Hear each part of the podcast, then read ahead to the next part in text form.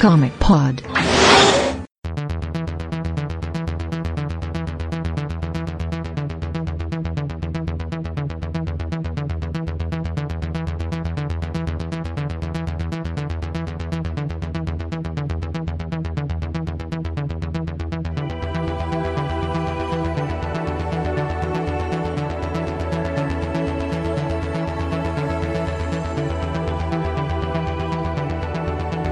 Comiqueiros, sejam bem-vindos a mais um Comic Pod. Essa é a edição 148. Nós escolhemos um tema muito especial. Vamos falar dessa vez de quadrinhos de ficção científica nacional. E na mesa a gente tem aqui pessoas de alto garbo e elegância participando desse podcast. O Delfim. É, imagine se os agentes da Interpol viajassem até o dia do impeachment do Getúlio Vargas.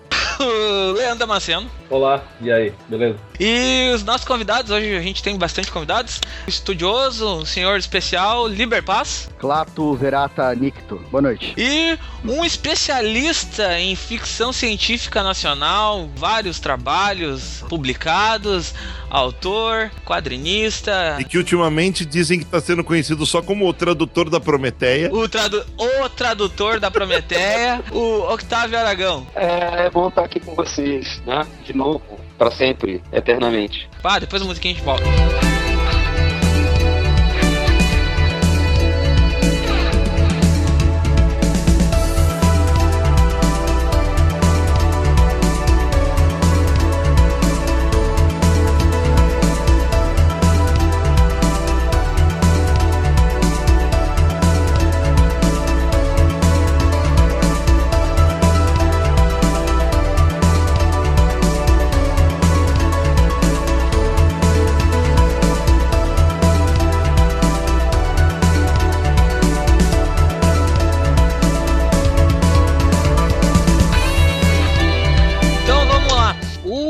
Leandro, que foi o responsável por essa pauta aí, eu um pouco o Leandro, a gente foi, foi dividindo um pouco, mas o Leandro aí que tem sete, sete páginas de, de pauta aí, né? Feita à mão aí no, no, no quartinho dele. Sete páginas de anotações. Feita à mão, fotografou, É, mandou. Não, fez ele, isso. Fotocópia, foi na biblioteca, fez de tudo.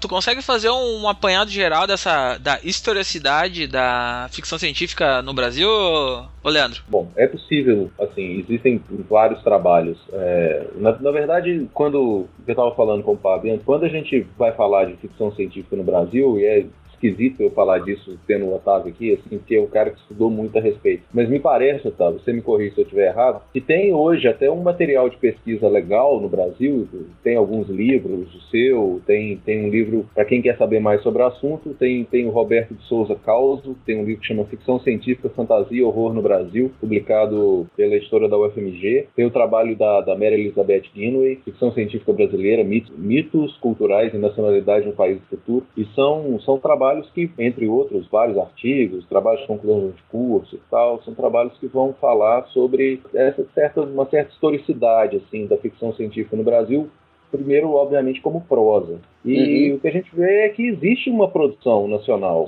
sabe? O que nunca existiu uma consistente produção nacional ao longo dos anos. Eu acho até que era consistente também, só que havia uma coisa, principalmente no início, assim, eu acho que as pessoas não tinham muita noção do que estavam fazendo. Elas iam fazendo, entendeu? Assim, tem a parada lá do, do GRD, do, do Gumercindo Rocha Dória, né, que ele especificava que era ficção científica e contratava as pessoas, chamava, contactava os autores para escrever, escrever ficção científica assumida. Mas Uhum. muita gente fazia usava o léxico da ficção científica e não dizia que era ficção científica. Isso é um hábito que vem até hoje. Tem muito autor, inclusive autor consagrado, que usou assim de, de- de estereótipos, da- de arquétipos da ficção científica no Sim, seu trabalho, sim. mas não, não se diziam como tal, né? É, Ah, Pô, incluindo até o Chico até- Buarque, né, cara? Até o Chico Buarque, Pô. Fazenda Modelo, fez isso, que era uma espécie de é, Revolução dos Bichos, né?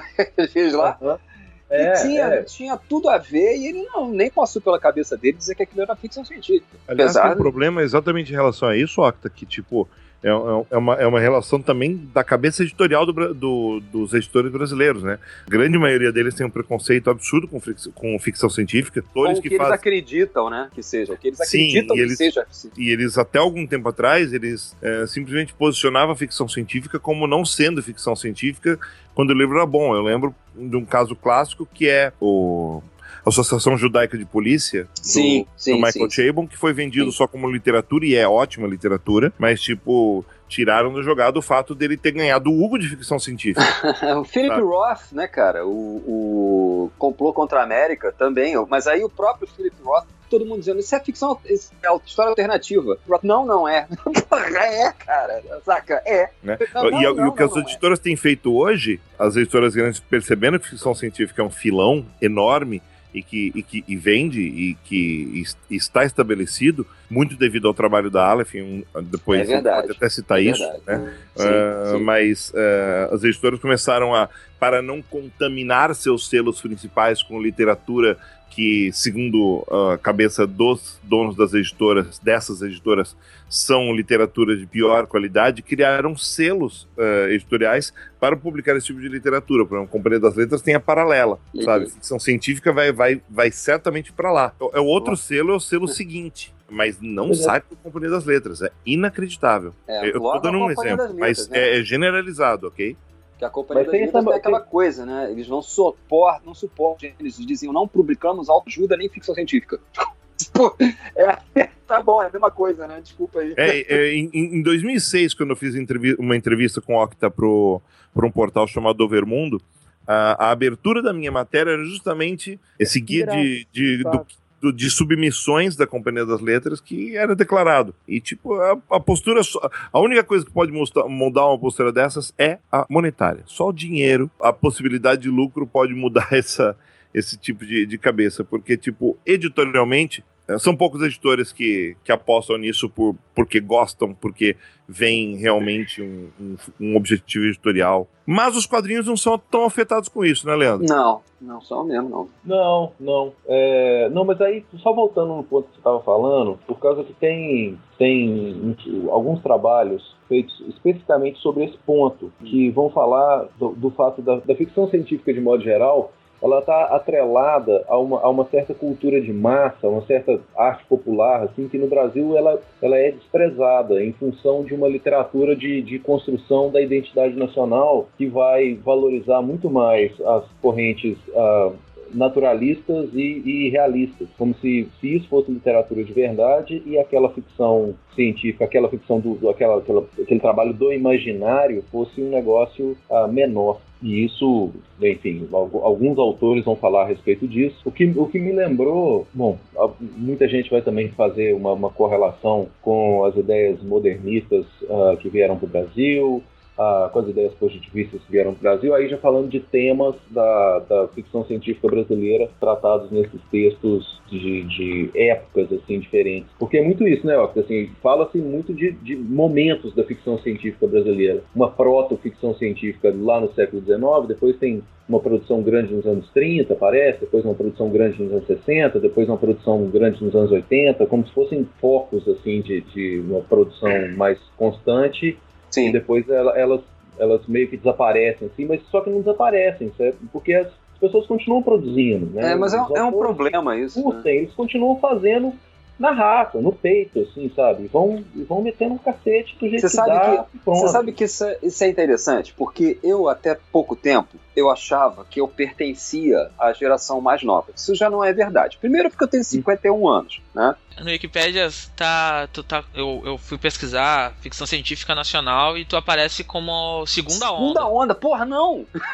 não, não sou. Pois é, não sou, cara. E aí, tá, e aí depois teu nome de, de novo é relacionado na terceira onda, que é, é, o, é uma maluquice, mais... porque eu sou assim, um intermediário, né? No meu caso, especificamente, eu, eu participo, eu sou da geração do, de, de, algumas pessoas que publicaram nas imóveis né, na, na versão brasileira uhum. das imóveis, né, como Carlos Orsi, como Gerson, Gerson Lodge Ribeiro. Eu sou dessa geração. Sim, só que eu não publiquei junto com eles, eu publiquei bem mais tarde. quando eu estreiei, eu, eu, costumo dizer que eu já estreiei com Eu Matei Paulo Rossi. E é verdade, foi o primeiro conto que eu publiquei na minha vida, entendeu? Eu brinco dizendo que fui pago para isso. e na época, o que é uma coisa rara, né? O primeiro conto que eu nunca tinha, publicado nada, nunca tinha escrito nada especificamente. Isso? 1998, entendeu? Então já era burro velho, cara, já era assim, coroa quando eu estreiei. Não tinha nem a noção, não havia a noção de uma onda. Isso ainda era uma, eh, uma vontade teórica de alguns, né? Não havia esse conceito. Falava-se da geração GRD e pronto. Ah, teve o pessoal antes e teve o GRD. Então nós somos a segunda onda. Pô, tá, então teoricamente eles são a primeira, aqueles caras eram a primeira, então essa é a segunda. Aí começa essa coisa de onda, né? E me parece uma vontade de ser francês, cara, danada esse negócio, sabe? Ah, não, vamos estabelecer que tem uma onda. Ah, amigo, eu nem sei se tem onda, se não tem. Eu também eu não... questiono a mesma coisa. Eu não sei isso. Eu, não me, eu, eu, por exemplo, sou o exemplo disso aí, cara. Que onda que eu, tô, eu não sou surfista. Que onda que eu tô, cara? Sei lá. Eu não sou segunda onda porque eu não publiquei junto com os caras na Asimov, que foi o marco zero, né? O marco definidor da tal segunda onda. Praticamente todo mundo publicou na, na, na, na Asimov. Braulio Tavares, o Fábio Fernandes, o, o Gerson, o Carlos Orsi, o Silvio Gonçalves, esse, o, o Ivanir, todo mundo que é segunda onda mesmo, de raiz, publicou lá. Eu não tem nada a ver com isso. Eu sou bem posterior nesse negócio. Mas também não pertenço à geração da, da Lazaites, da Merege, do. E hoje em dia tem até uma, uma nova geração já que tem o pois é. Alexei. É. O... Pois é, pois é, pera, é isso que eu ia chegar lá. Não, não sou do, da mesma geração do Tibor Morix. Eu vi o Tibor Morix, que é mais velho que eu, eu acho. Ele, em termos geracionais, ele é mais velho que eu mas ele publicou muito depois. Flávio Medeiros, esse, esses caras todos, eles, têm, eles são ou da minha idade ou mais velhos que eu, mas publicaram depois de mim. Aí fica difícil, entendeu? Quer dizer, o cara tem cinquenta e tantos anos, é da segunda onda ou da, ter da terceira. Mas, porra, ele, o pessoal da terceira, onda tem, da terceira onda tem 25. 30. Aí então o cara de 52 na, na terceira. Que coisa esquisita, entendeu? Eu acho que é meio que tentar forçar o que é redondo numa cavidade quadrada. Eu vejo assim, e eu acho que eu sou um bom exemplo de como isso não funciona muito bem. Uma tremenda dificuldade me catalogar nessas ondas aí. Tanto que te catalogam duas vezes, né? Pois é. tremenda dificuldade, sei lá, pô botar as coisas de um jeito, querer, querer forçar as coisas. Eu não, consigo ver assim. Os caras são mais orgânicas do que isso. Isso é, é querer ser formalista, entendeu? Sei lá. Muito, muito. Estruturalista num, é, num pois é. espaço é. que não cabe muito isso. Sei lá se cabe é. As, as, primeiras, os primeiros relatos que eu, que eu encontrei de quadrinhos de ficção científica brasileira foram as novas aventuras de Cachimbou, do Max Jantok e Viagens Maravilhosas do Dr. Alfa é, de um cara que chamava Oswaldo Silva. É, Max Sentok é um cara, é um cara que é completamente desconhecido hoje e o, e o pioneirismo dele é, é, impressionante porque tipo ele atingia um público infanto-juvenil na época que era, é, que era sabe muito que... importante para a formação. Você sabe que ele foi um sucesso de vendas. Aliás, tem, tem várias questões nisso, tem vários exemplos disso naquela época. Né? Tem uns caras assim que pô, venderam pra caramba e hoje ninguém sabe. O, Angelo Agostini também passou por isso, né? O Angelo Agostini, ele publicou o Zé Caipora e o, o Nhoquim, depois ele republicou encadernado, vendeu horrores, quer dizer, vendeu horrores para aquela época. Uhum. Depois publicou de novo, vem outra vez, o Max Yantok também, né? O Yantok, era uma figura, né, cara? Ele era um mentiroso de marca maior. Nunca se pode levar a sério as coisas que ele dizia. Né? Ele dizia que ele era descendente de que ele tinha, a mulher dele era índia, que ele caçou é, no meio do é. mato, trouxe amarrado. É. Sei lá, ninguém sabe se isso é verdade. Ele Adoro, dizia que ele era cara. amigo, ele ia dizer que era amigo do Júlio Verne. Cara, que maravilha semana. não ter Facebook naquela época, não. não é? Não ele tem internet. Que, ah, passei um tempo na casa do Júlio Verne, conversamos muito e tal. Ué, quem vai falar que não? Pois é, cara. Quem vai dizer que não? O cara inventava mesmo. Eu sei lá, quer dizer, não sei, de repente não inventava, mas de repente era verdade, né? é. Sei lá. Coisas Aí tão tinha... estranhas acontecem comigo, cara. Acho que as coisas estranhas podem acontecer com as pessoas mais pois estranhas, é. até, as que, até aquelas que mentem. Pois é, aí o, legal do Ian Tock é que assim, ele fazia no, nos quadrinhos dele, no Cashimbound, ele claramente era influenciado pelo Verne, né? Claramente. Claro. Mas claro. aí ele pegava uma coisa meio bem brasileira, cara, bem maluca. Tipo, ah, tem, então a Terra gira em torno de um eixo? Então tá bom, taca um eixo lá no, meio da Terra que tem uns homenzinhos cuidando daqui, trocando óleo do eixo e tal. É um eixo mesmo gigante que faz a Terra girar em torno. Gênio. É, uma, é, gente fazia essas maluquices, entendeu? Aí fazia viagem ao Polo Norte, viagem ao mundo, não sei das quantas. Aí, ah, aí fazia as bactérias, né? Tinha, tinha uma sériezinha que eram os vírus e as bactérias, e que ele ficava sacaneando a política, né? Ele botava lá os, uma sociedade de vírus e bactérias, micro-organismos lá e tal, e ele ficava sacaneando a política nacional.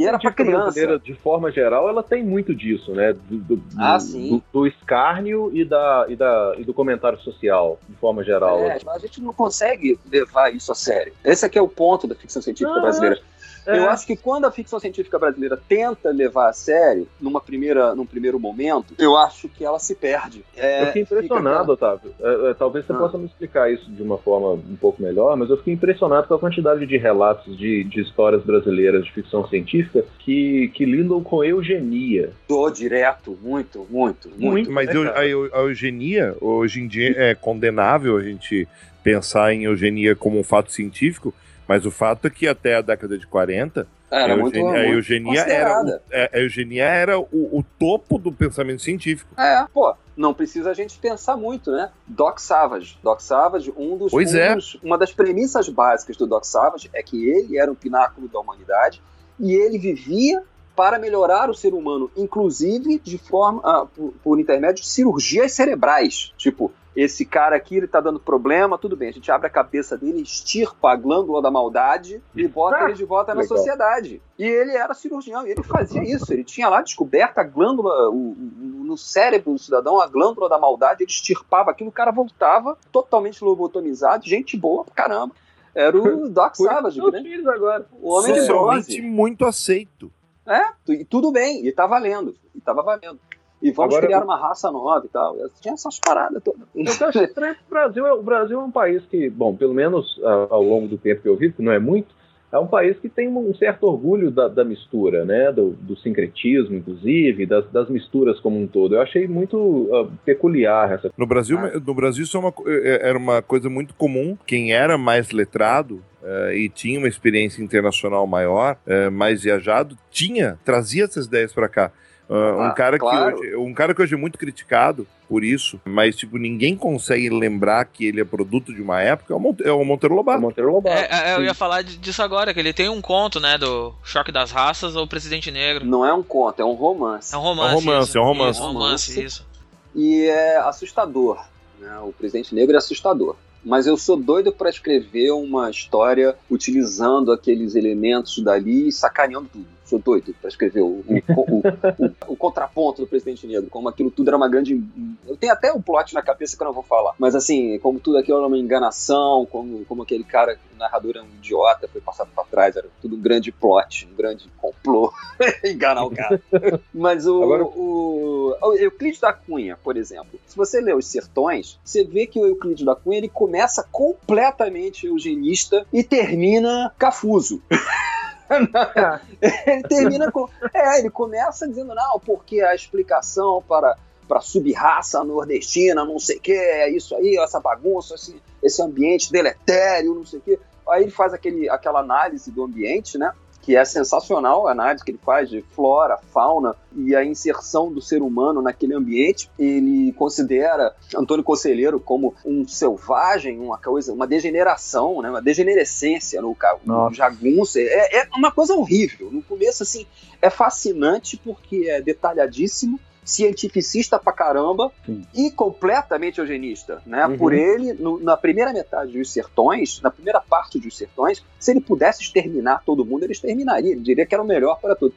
No final, cara, ele já tem não, o Chapéu sertanejo, de couro na cabeça. É, o sertanejo é um forte. E, assim, há uma completa transformação do cara no decorrer da história, né? Na, naquela, no testemunho da resistência de Canudos, né? De como os caras, porra, aguerridos pra cacete, né? Uhum. E como ele segurar. E ele vê a falência também da, do, do, exército, porque ele tá inserido naquilo ali, ele vê que o corta-cabeças era um psicopata, né? Ele vê que tudo aquilo ali não bate com o ideal que ele tem de uma sociedade é, que teria derrubado uma, uma monarquia deletéria, né? Que teria derrubado uma monarquia corrupta. E ele vê que a república é tão corrupta, se não mais, né? E ele tem essa certeza ali. E ele muda de ideia. claramente tem muda de ideia. É a vantagem de você se escrever em folhetim, né? Você não tem como revisar o que veio antes e você Pois percebe é. claramente a mudança da postura com a experiência que ele vai tendo, né? Exato. ele é ele mandava pra corte, né? Ele mandava aquilo, eram correspondências que ele mandava pra Uhum. corte. Ele ia mandando e ia sendo publicado. Depois aquilo foi tudo reunido. E o legal foi que quando ele revisou, porque ele teve um processo de revisão daquilo ali, ele não renegou o que ele fez antes. O que é ele muito bom. manteve, ele manteve. Ele poderia simplesmente ter reescrito tudo, retirado tudo. Eu, no lugar dele, teria feito isso. Pô, tudo que é ruim, tira esse negócio aí, que é isso, né? Senão, aí bota lá, coisa boazinha e tal. Eu sou um cara legal. Então, não, ele não faz isso, não. Ele deixa lá, íntegro. O cara é íntegro pra É caramba. íntegro. O que o Otávio estava falando antes, é, aí a gente já está bem mais avançado no século XX, de Audaz o Demolidor, de 1938. Sim, sim, sim, sim. Publicado na Gazetinha e criado por um cara que tem nome de personagem do Stan Lee, Manuel Messias de Mello. MM, Nossa. E é essa história, né? Contava a história do, do cientista, de um cara que chamava Gregor e de um moleque que controlava um robô gigante. E é, essa é a história em quadrinho mesmo, não é conto ilustrado e é 100% brasileiro. E durou um tempinho, durou, durou quase 10 anos, parece. É, o que eu acho interessante, cara, você percebe em diversos quadrinhos da década- das décadas de 40, 30, 40, você vê muito elementos de ficção científica, mas diluído ali, né? É, aí você não consegue chegar e dizer que, que, que é ficção científica, porque tem tanta coisa eh, misturada nas tramas, a trama sai de uma coisa, entra em outra, e não tem como você definir isso. É tudo uma aventura, né? Então, as- É. nessas aventuras você tem elementos de FC. Aí é complicado, por isso que eu, eu- eu fico assim. Toda, mas toda, toda a cultura de super-heróis dos Estados Unidos, ela é baseada em elementos de FC, sem CFC. É um, é um gênero novo que se Sim. vale de FC. Sim, sim, sim. E muita gente chama os super-heróis de subgênero, É. derivado de Pois um, é. um gênero maior. Pois é, mas a gente, ah, eu acho que é mais complicado ainda, porque pelo menos o- o- a ideia do, do super do super-herói, né? O primeiro super-herói tem um pé muito plantado na ficção científica. E isso já ajuda a meio que definir o gênero. Né? O primeirão, Uhum. Superman, ele é um personagem de ficção científica porque ele descende diretamente do Buck Rogers, né? Ele tem um, um- ele nasce de um conto de ficção científica do Philip Wiley, né? Ele é, ele é um quase um plágio, né? Do, do Gladiator, né? Do Philip Wiley. É, não chega a ser exatamente um plágio, como todos, muitos afirmam, mas uma influência clara. Aliás, a relação do Superman, o Superman é uma coleção de referências terrível, né? Porque ele tem a Fortaleza da Solidão. De onde vem a Fortaleza da Solidão? Do Doc Savage. Ele é o, o Homem de Aço. O Homem de Aço é claramente uma relação ao, ao Homem de Bronze, que era o Doc Savage. Ele tem a Lois Lane. A Lois Lane é, porra, de onde vem esse nome Lane? Da Margot Lane, da namorada do Sombra, né? E ele é Clark Kent. Pô, qual era o prenome do, do Doc Savage? Clark Savage, né? E qual é o prenome do, do Sombra? É Kent Allard. Daí que é Clark Kent.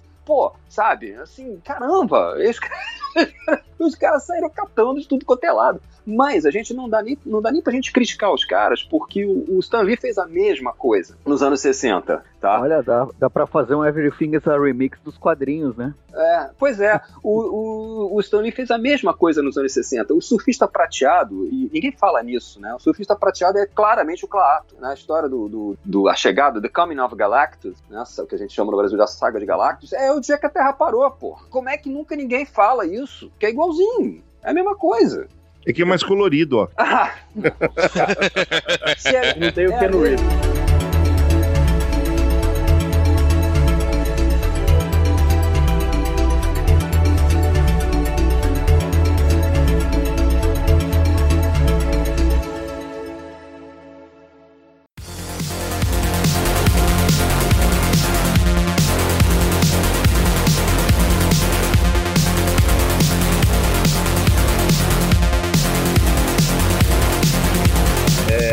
Mas a gente estava falando a respeito de outras manifestações, também muito próximo daquilo que a gente já tinha falado a respeito da prosa, são outras manifestações de ficção científica dentro do quadrinho nacional que não necessariamente era visto como ficção científica, mas que usava elemento de FC para contar suas histórias. É, E aí eu fiquei pensando é, em, em como que esses elementos de FC, se a gente não tem, nunca teve assim, uma cena pulp forte, é, como que esses elementos de FC se tornaram reconhecíveis do grande público. Assim. A, aonde que as pessoas aprenderam ou apreenderam a respeito dos arquétipos da ficção científica. E, e, fiquei pensando em como que cada um aqui, para começar com exemplos pessoais, entrou em contato primeiro com ficção científica? Assim, onde, onde foi que você, pela primeira vez, se deu conta de que aquilo que você estava assistindo era alguma coisa de ficção científica e que aquele negócio te interessava de alguma maneira? Porque comigo foi filme. Assim, eu, sou, eu nasci em 1980, exato. Então, os meus primeiros contatos com ficção científica foram todos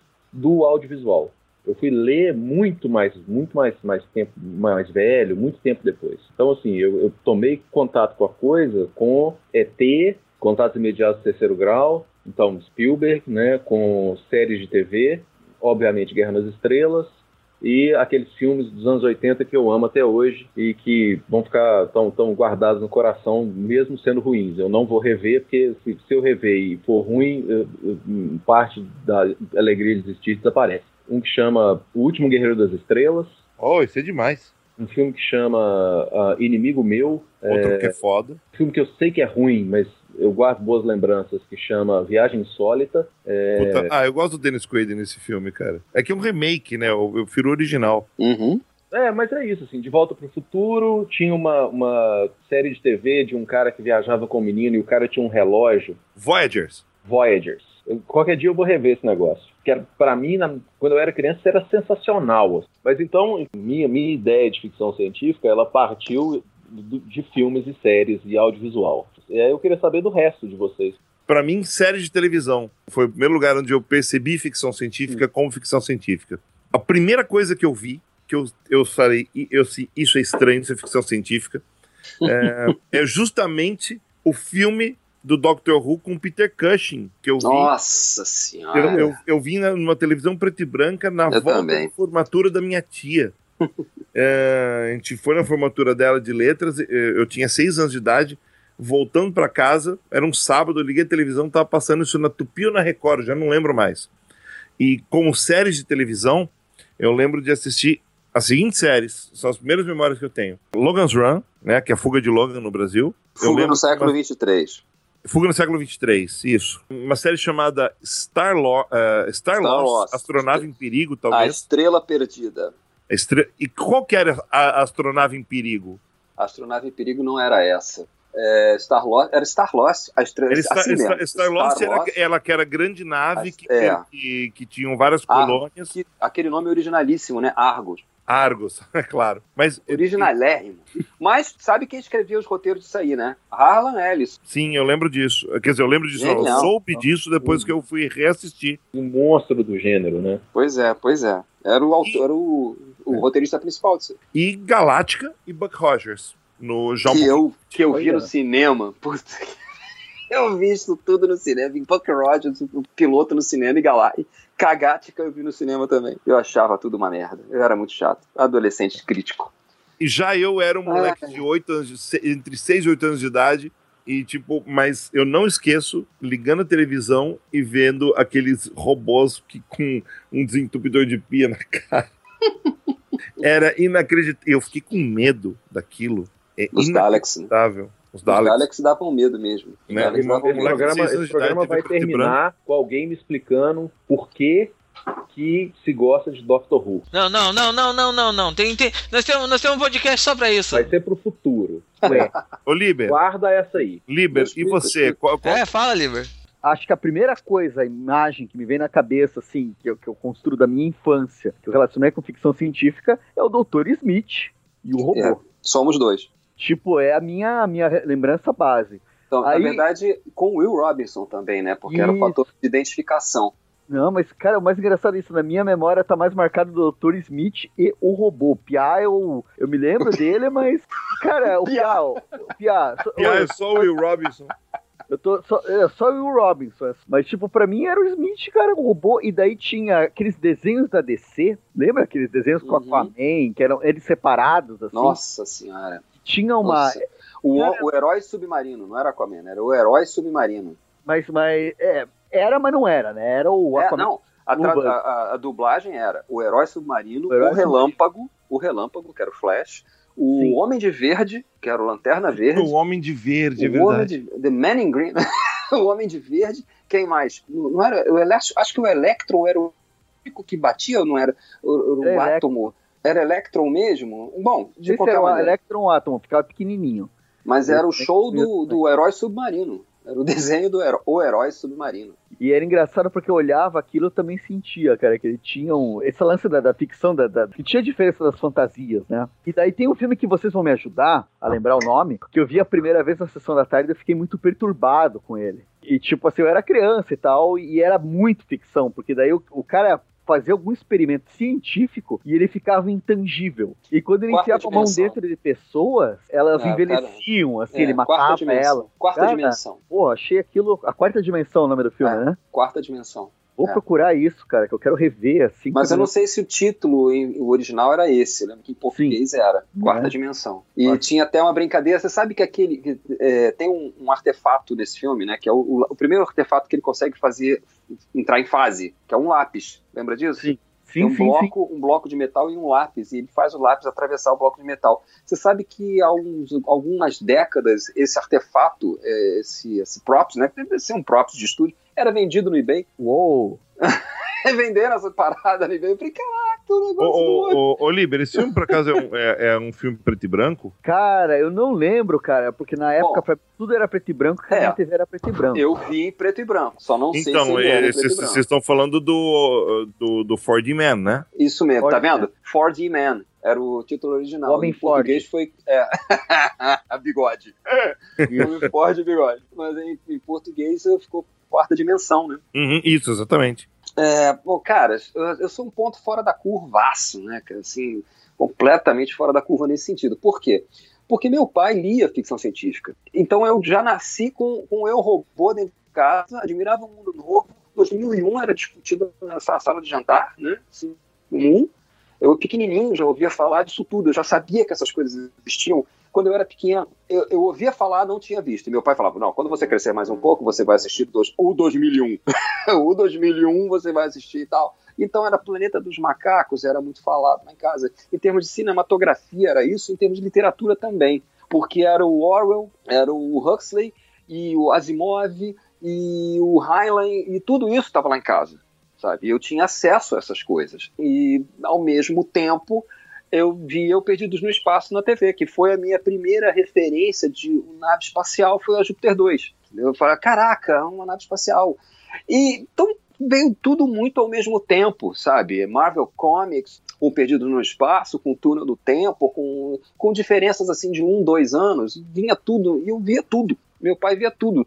Os invasores, lembra dos invasores? David Vincent, um homem perdido, um homem perseguido. Ele é a testemunha dos invasores e ninguém nunca vai acreditar nele. Não lembra disso, não? Do É, David Vincent. É, é, é. David Vincent Osville. É, e não- ninguém o acredita. Também matava todo mundo, ninguém acreditava porque morria. Cara, os né? invasores, os invasores é uma série que me perturbou muito, mas eu só fui Ah. ver ela quando eu já tinha uns 16, 17 anos. Acho que passou na- no Multishow. Depois, depois que acabou o Prisioneiro, passou todo Invasores, cara. E, cara, é muito Arquivo X, né? Como Arquivo X bebe daquilo, né?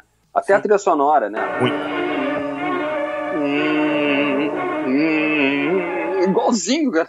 Só falta alguém assobiando. Mas é. Então, então, tudo isso, pra mim, foi a minha formação. Entendeu? Junto com as histórias em quadrinhos também. Porque eu pegava muito o Marvel Comics, mas também pegava o resto todo, né? Eu ganhava de presente do meu irmão. Ele vinha de São Paulo, trazia um bando de coisa.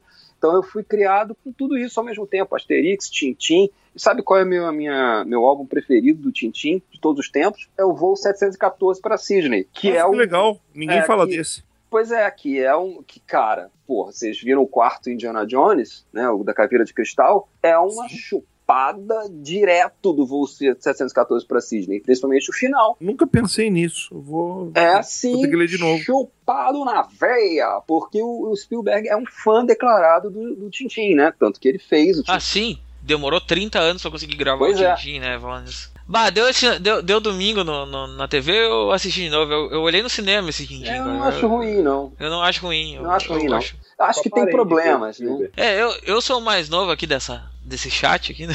desse podcast. Então, eu, eu já entrei quando a coisa meio que já tava, já tava proliferada a coisa, assim, já tinha acontecido a bagunça. Então, eu peguei muito audiovisual já. Eu peguei, tipo, De Volta pro Futuro.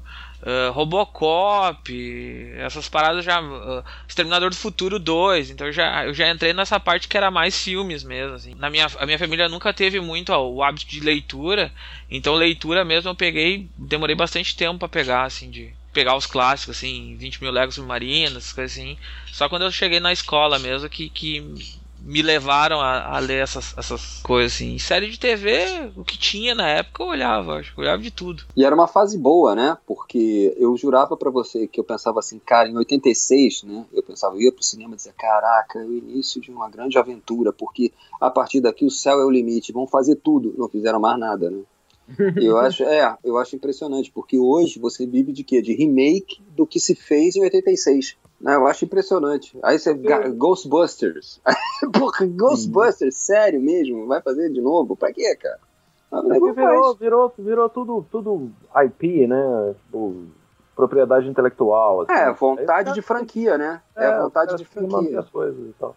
Uma, uma coisa que mudou muito quando eu, quando eu comecei a. é que eu tive o impacto de, também da, dos animes, uh, mangás, essas coisas chegando, assim junto no, no Brasil. Então eu peguei tipo Akira, bem novo pra olhar, Ghost of the Shell, bem novo. Então eu tive bastante disso, assim, dessa, dessa ficção científica mais oriental chegando aqui. Pô, isso é legal, pá. Isso é, isso é bem legal. Uh, tirando, sei lá, esses dois exemplos, Akira e Ghost in the Shell, eu, eu sou e meu irmão mais novo era fanzaço de, de, de anime e de mangás, mas eu conheço muito pouco. É, atualmente eu tô lendo um mangá é, de ficção científica que ele se chama Eden, tá saindo pela JBC. Eu indico para todo mundo, assim, é um mangá excelente. Todo mundo fala Planets, Planets, Planets também é muito também, bom, né? É, é tá muito bom. Ô pessoal, deixa, eu lembrei de umas coisas falando de memória afetiva e ficção científica, gente. Eu preciso falar do Automan. Automan. Automan, Moto Laser. Meu Deus do céu. Moto Laser e Manimal. Manimal. Que você falou qual foi? Automan. Nossa, Automan. Isso era Automan, muito ruim, cara. Isso era Automan muito que tinha o filho da Lucille Ball, cara. Nossa senhora. Dezia Arnaz Júnior. Daí ele tinha é. roupa neon lá e tal, e daí ele tinha o cursor. Daí o cursor, o cursor desenhava as coisinhas pra ele, né? A primeira impressora 3D, assim, da história. é. Daí ele verdade, verdade. Ele é moderno, o Automan. Cara, o é Automan é, é sensacional, cara. E Moto Laser, que, que teve três episódios, foi um fracasso nos Estados Unidos e virou febre aqui no Brasil, né? Como que é, é cara, só por uma motinha da Glaslit, cara. Quantas vezes eles repetiam Moto Laser, cara? Inacreditável. É verdade, é verdade. Pô, mas vocês não lembraram de uma coisa também que faz muito parte, assim, apesar de eu não considerar na época ficção científica, mas fez muito parte dessa formação disso que a gente estava falando a respeito de um, de um vocabulário, a respeito das, dos conceitos de ficção eram desenhos animados, né, cara? Muito Sim. desenho animado da época, assim. Duas palavras para você. Johnny Quest. Outras palavras para você, cara. De Volta ao Planeta dos Macacos, que é do mesmo criador de Johnny Quest, aliás, do Doug Wildey, o desenho. Sim, é da é... Filmation, eu sim, acho. Sim, sim. Tinha uma, tinha uma parada que eu sempre, se eu não me engano, chama Ghost Zone. Isso eu não, não lembro, não. não. Como que era isso? Era uns, uns, uns caras que eram tipo uns patrulheiros de uma zona que estavam dando uma redoma e os caras tinham umas motoca. Zone Rider. O cara que era, que era o principal tinha uma moto de uma roda só. Isso. Zone Riders. E... Então, isso aí não. agora de hamster gigante, né? A moto deles, assim. É isso, exatamente. Não, desculpa, exatamente. desculpa. É Spiral Zone. Isso, é isso aí. Spiral Zone. Isso. Spiral Zone, esse é o nome. Isso não faz parte do meu, do meu vocabulário. É... qual, que era, qual que era os Zone Riders, cara? Tinha os Zone Riders? Tinha, tinha os Zone Riders, mas outro, Zone Riders é um videogame.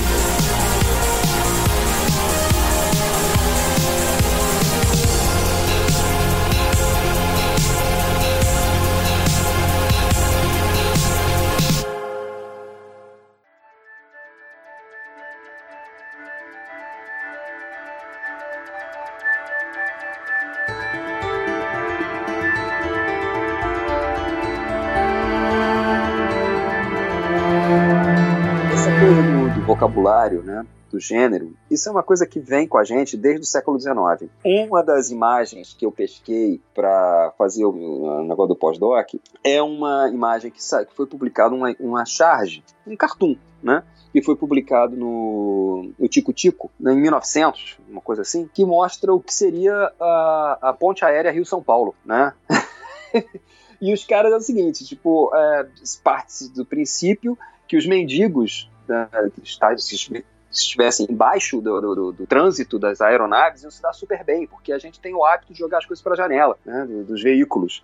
Então, os mendigos não se dar bem, porque a classe alta estava lá viajando, né, de Rio para São Paulo, São Paulo, Rio, nas, nas máquinas estrambóticas lá, iam jogar, ah, acabou o champanhe, ah, joga garrafa de champanhe, já acabou a cartola, rasgou a cartola aqui, ah, acabou a cartola, o fraque, joga o fraque, e o mendigo ia se dar bem, ia catar as coisas todas, né? Então havia o que eu acho impressionante é a previsão de uma ponte Rio, uma ponte aérea Rio-São Paulo, cara, em 1900. Assim, que é um negócio é, claramente ficção científica e muito, talvez muito influenciado pelo Robida, né? Que é aquele artista francês também do, do da virada do século XIX para o século XX, que tinha essas imagens de e ele falava, ah, ópera no século, no século XX, como será a ópera no século XX? As pessoas iam com carros aéreos, a ópera flutua, parece o Jetson, saca? Uhum. A ópera flutua, os caras chegam de jatinho, motinho, voadora, uma charrete voadora sem cavalo. É, as roupas são as roupas do, do, da época, com um decote um pouco mais ousado, uma, uma rasgação de saia uma, um pouco mais ousada, mas basicamente é o século XIX é, voando, né?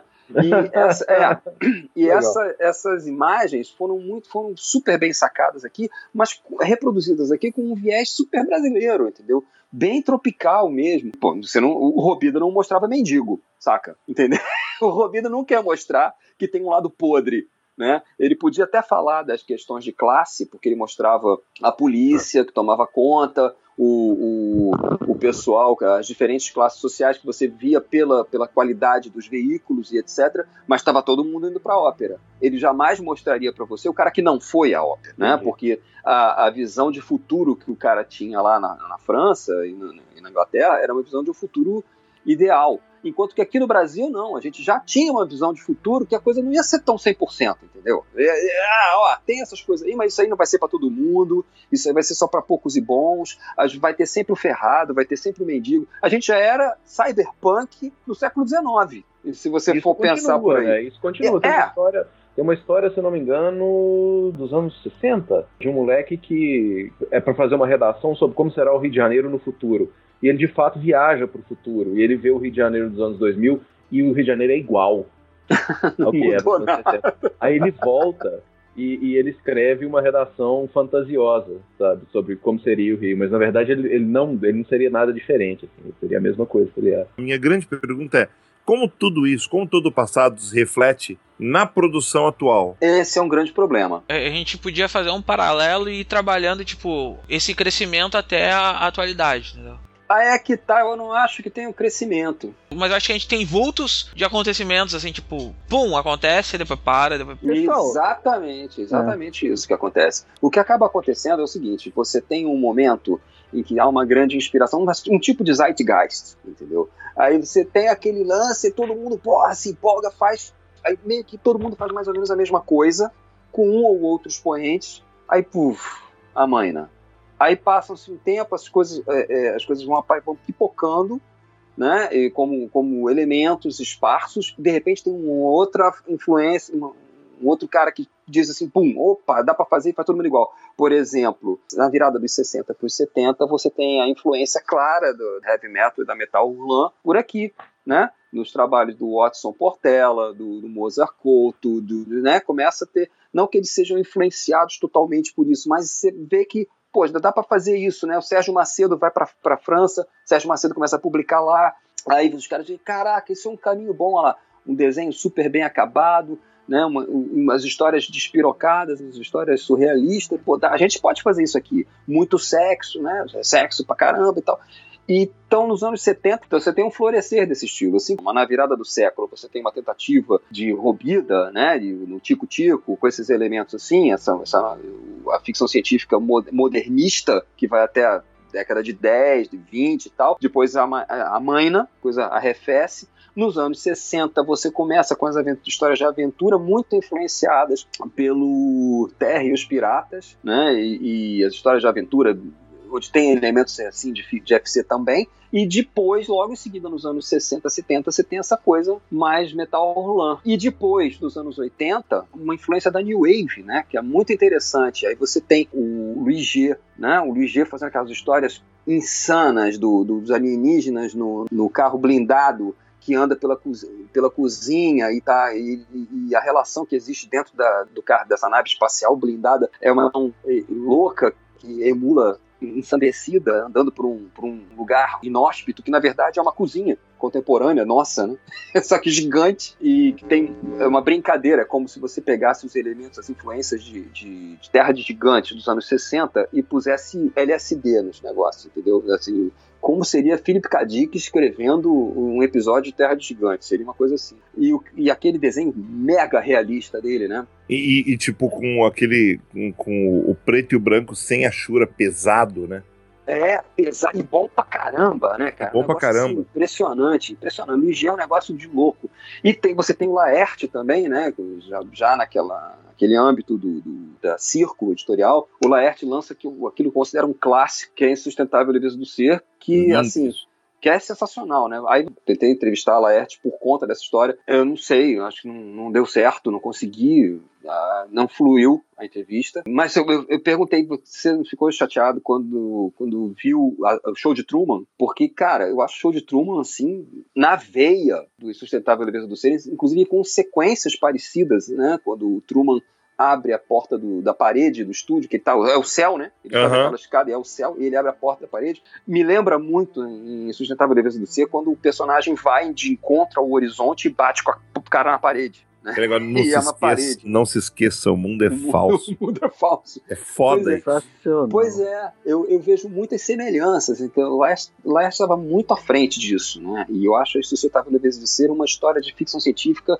New Wave, típica assim do, do, de um Dick, de um cara desses, tá uh, muito bem escrita e, excepcionalmente e desenhada. Né? Ela, é, ela é excepcionalmente desenhada. Eu acho um clássico absoluto, sabe? Um dos grandes clássicos da ficção científica brasileira em quadrinhos é Você Tava Leveza Ser. Agora, raras pessoas dirão que aquilo é uma história de ficção científica. Porque não há nem a, não há o léxico da ficção científica ali. É, aquela tem... coisa, a ficção científica, é, o, pessoal, o pessoal pensa. É, é, esse negócio que você falou do léxico, é exatamente isso as pessoas pensam que ficção científica, obrigatoriamente, você tem que ter algum robô. Na. É, robô, nave, cidade. É aquilo que a, é aquilo que a, a Lib Gilway fala, né? A Lib Gilway, ela elenca esses elementos que eu acho até que é, é interessante.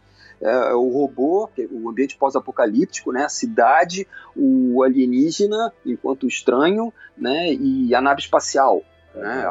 Que seria a como se a estranheza seria... não, como se a estranheza não pudesse acontecer no presente, no cotidiano. Ah, né? mas não é isso, não, ela, ela tem, não, é, não, é, não é isso, não. É, é que ela pega esses elementos para facilitar o ângulo de estudo, né? É para é tá. facilitar o objeto. É para né? delimitar né? o objeto, é. É, para facilitar, delimitar, dar uma delimitada no objeto e ela poder trabalhar.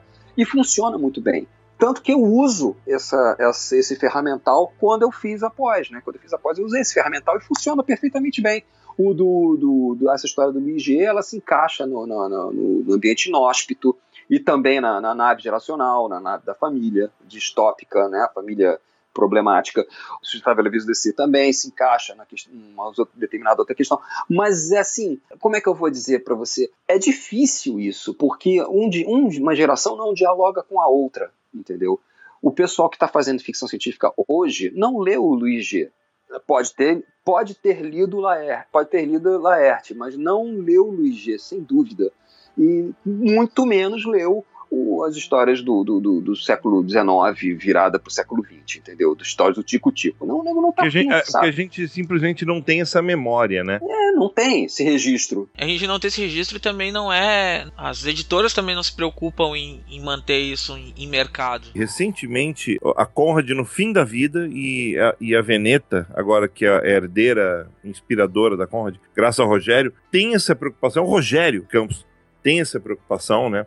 O Imageria, que é esse livro simplesmente fenomenal que ele lançou uh, no ano passado, que, que se preocupa com a memória do quadrinho mundial, não só brasileiro. E alguns lançamentos que ele, que ele tinha feito no fim da Conrad também, Garra Cinzenta, né? Uhum. que, que ele lançou também. Algum resgate, quando é possível encontrar o- os originais, quando há. é, nem a questão de haver interesse, é a questão de é, haver a possibilidade de encontrar esse material para você poder fazer esse resgate. Eu estava no Rio de Janeiro, quando eu morava no Rio de Janeiro, claro, e procurei ah, doidamente material do Max Yantok para poder ler, para poder pesquisar. Eu não encontrei quase nada. Não, não É tem mesmo. impossível. Não tem mesmo, não. A Biblioteca Nacional não tem quase nada. Não, não tem. Pensa. Falando de mim, assim, é- tem, tem muito autor que eu conheci estudando a pauta pra esse podcast, assim. Quais, quais? Pô, Quais? cara, muita coisa. Tem, tem uma história, tem uma história de ficção científica brasileira sobre uma mulher na presidência. Que é uma história sensacional. Uma história de eugenia também. É uma mulher que está na presidência e a Amazônia está urbanizada e acabaram-se as, as classes sociais do país e tá tudo uma beleza por causa que as mulheres ascenderam ao poder. Aliás, Quando as mulheres ascenderam ao poder, tudo se resolveu. Só que, obviamente, ela mandou matar todo mundo que não agradava. Só que ela começa a, a se, a se corresponder com um camarada e ela fica ah, apaixonada por ele. E manda trazer o cara. não- agora não, não deve essa história é muito velha, não deve ser Brasília, mas manda trazer o cara pro Rio, né? E, Isso tem que ser no Rio de Janeiro. Essas coisas são É. no Rio de Janeiro. e aí chega o sujeito e o sujeito é corcunda, sacou? E aí, cara, ela manda matar o sujeito, né? por causa Caraca. que ele não faz parte do grupo que ela criou, da, da humanidade, da, da- da civilização brasileira que ela criou. Aliás, Ela- tem uma, uma, uma curiosidade em termos de ficção científica. Vocês sabem que até meados dos anos 60, esse termo no Brasil não era usual. Se chamava, se chamava ficção científica, acho que era ciência ficção ou ciência ficção. Ciência ficção. ciência Como em espanhol até hoje é ciência ficção. Octa, isso que eu não lembro. Quem foi que institucionalizou ficção científica? Rapaz, eu não faço a menor ideia disso. Acredito que seja em meados dos anos 60. É. Acredito. Tem, Porque tem- o GRD já usa. O GRD já usa, mas, por exemplo, outras editoras não. Eu tenho uma, eu tenho uma coletânea de, de ciência e ficção chamada Além do Tempo e do Espaço, Aham. que, que, que ela, que ela, ela consegue misturar nomes desde de clássicos como Jerônimo Monteiro, o, Nelson Travassos, já tem nomes novos para época como o Rubens Scavone, o André Carneiro, a. Lígia Fagundes Teles, é a curiosidade É, eu tenho, do eu livro, tenho né? esse livro, é muito legal esse livro. E, tipo, ela é a única mulher no meio desse, desse monte de gente, né? Justa a mais famosa no, no mundo literário, fazendo ficção científica, fazendo ciência e ficção, né? Mas era 1965, então até lá, até aí não tinha nada, como, como ficção científica. Eu, eu não sei que, em que época exatamente o GRD começou a fazer. Nessa altura mesmo, já rolava ditadura, né? Já, Já. rolava ditadura, já rolava ditadura, o cara já tava. ele- aliás, ele conseguiu, né, publicar, teve muito quórum por conta exatamente disso, né? Não havia mais onde publicar. Aí ele aparece essa possibilidade, olha, beleza, vem publicar aqui comigo, contanto que escrevam ficção científica. Aí todo mundo, ah, sério, sério, sério, vai ter que escrever ficção científica pra publicar, compadre. Aí os caras publicavam lá e tal. Então já rolava ditadura, mas acri- olha só, a ideia da ficção científica aqui você- é, é sempre bom a gente recordar que o modernismo já estava rolando, né? Você tinha o Já a filha do Inca. geração do É, a mundo filha, moderno. é, pois é, a filha do Inca lá do Menotti Del Pitta já tinha sido publicado até duas vezes, com dois nomes diferentes. Aí sim, não tinha o nome de ficção científica, não tinha essa pretensão. Mas a, a vontade de fazer já existia, já estava bastante inserida no, no- no nosso modus pensante produtivo, criador aqui. Isso é interessante de se pensar. Sempre esteve aqui conosco, sempre. O Ângelo Agostini fazia, o Menotti fazia, o, o, o Monteiro Lobato fazia, sabe? E o Monteiro Lobato a gente esquece, né? Mas que vários episódios do Sítio do Pica-Pau Amarelo são claramente H.G. Wells. Claramente, a, a chave do tamanho é H.G. Wells. É uma, é uma distopia Wellsiana clássica. A reforma da natureza, idem. A reforma da natureza é a nossa versão do realimento Do- dos deuses, né? Do Uhum. realimento dos deuses. E o, o nosso. Eu acho impressionante. Sabe uma comparação que eu adoro fazer? É aquela, aquela sequência da chave do tamanho, logo no início, que o gato come a família inteira. Tem um gato que come manchinha, come a família inteira.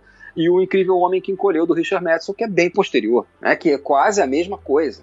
Ele tem uma Sim. batalha com o gato ali que é muito parecida. E o Monteiro Lobato fez antes. Né? A Emília versus o Manchinha, a Emília lá brigando com o passarinho, ela faz uma armadura de algodão e o, e o- e o espinho, o chuço na mão. É igual ao personagem do Richard É que o Madison. Monteiro Lobato tem uma, o Monteiro Lobato tem muito específico o caso dele, porque os modernistas não consideravam moderno, Pois os é. pré-modernistas não consideravam pré-modernista, e, nem- e ele não se encaixava em nenhuma escola. A escola dele era o Monteiro Lobato. Pois é. E ele, olha só que interessante, o, o Monteiro Lobato ele influencia até, inclusive, os ilustradores de sua época, né?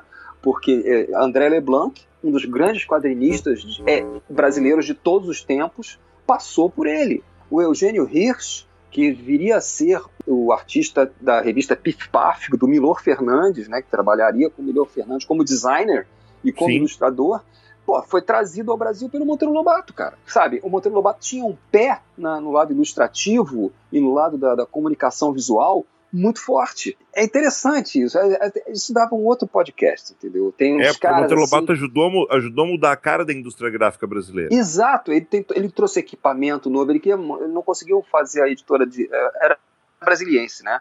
A editora que Era ele foi fazer lá. Brasiliense. Ele, ele não conseguiu levantar as patas, mas ele trouxe material importado de ponta para cá e, se afundou em dívidas e tal. Ele também queria descobrir petróleo, é insano. Sabe? Então tem todo um lado do Monteiro Lobato que influencia a questão gráfica do Brasil. Infelizmente, aquela essa vi- viés, né, é, como a gente estava falando antes do, em relação ao, ao pensamento do, do- do- do- eugênico, né? Infelizmente isso também tinha nele. E isso fica muito claro no grande romance porcaria de ficção científica que ele fez, que é um grande romance de merda, que é o Presidente Negro, né? Que ele não sabe se ele quer fazer comédia, ele não sabe se ele quer fazer uma paródia, ele não sabe se ele quer falar sério, ele não sabe se ele quer fazer previsão, ele não sabe, né?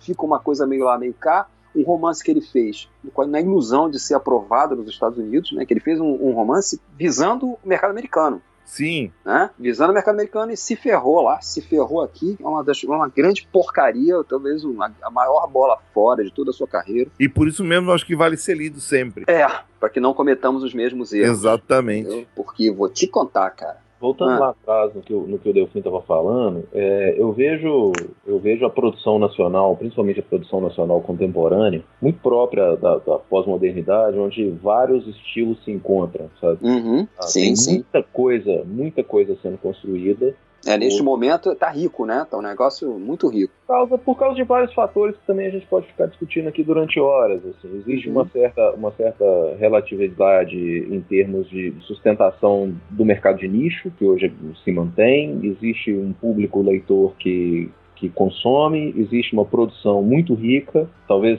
até se os próprios produtores comprarem os autores, ninguém precisa de mais públicos, o pessoal se sustenta. Mas tem muita coisa interessante. O povo, o pessoal, ah, um dos caras que a gente tentou trazer para esse podcast foi o Eduardo Scal, agora sinceramente não sei se é assim que pronuncia o segundo nome dele, Hum, sal. é, Sim, sim. da Quad, que é, eu acho um belíssimo exemplo de ficção ah, científica brasileira atual, hard sci-fi também, assim, bem usando os elementos clássicos ah, de ficção científica, de, de Asimov e, e Achados Perdidos, o, o livro do meu irmão, começou assim, vamos fazer uma história de ficção científica? Ficção científica é buraco negro.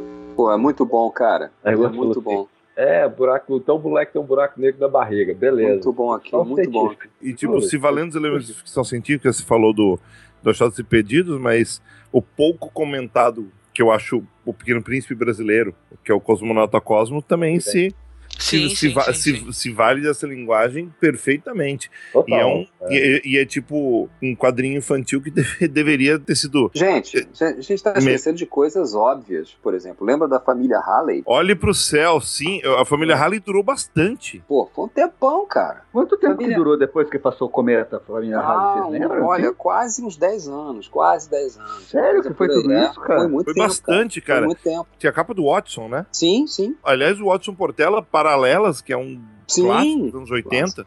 Aquilo que entra naquela hora, naquela leva que eu falei pra você, ainda, Paralelas ainda é resquício da influência do Metal Roland, né? Sim, Aqui. sim. Ah, Não, Paralelas é Moebius. Né, completamente. Mas tem também aquela do, do, do mais para cá, né? Do Jean Danton e do Jean Okada. Deus, que é uma série de um. Uma, é, é um Star Trek, né? Que tem uma intenção até de ensinar. Que é o, questão Exploradores de, do Desconhecido. Exploradores Desconhecidos. Você é sabe que eu, eu gosto. É eu bom. gosto tanto dessa série que eu propus, eu perguntei pro Jean se eu podia fazer um roteirinho. Aí eu mandei pro, pro, pro Okada, mas eu acho que ele não, não curtiu muito, não. Eu mostrei pro Jean. Ah, o, o Jean é muito personalista. O, o Jean, é, o Jean, o Jean, o Jean é muito amigo meu. O Jean ele tem ideias específicas de como deve ser o quadrinho brasileiro. Eu, Pois eu, é, eu eu, eu, admiro a tenacidade dele, sempre. Eu gosto muito do quadrinho, do, do, do texto dele. Acho um dos grandes roteiristas que a gente tem hoje. O, o, o Jean Danton é muito, ele, ele é muito polivalente, né? Sim, sim, muito bom. E, mas eu, eu, eu sempre, assim, eu sou um desconstrutor, né?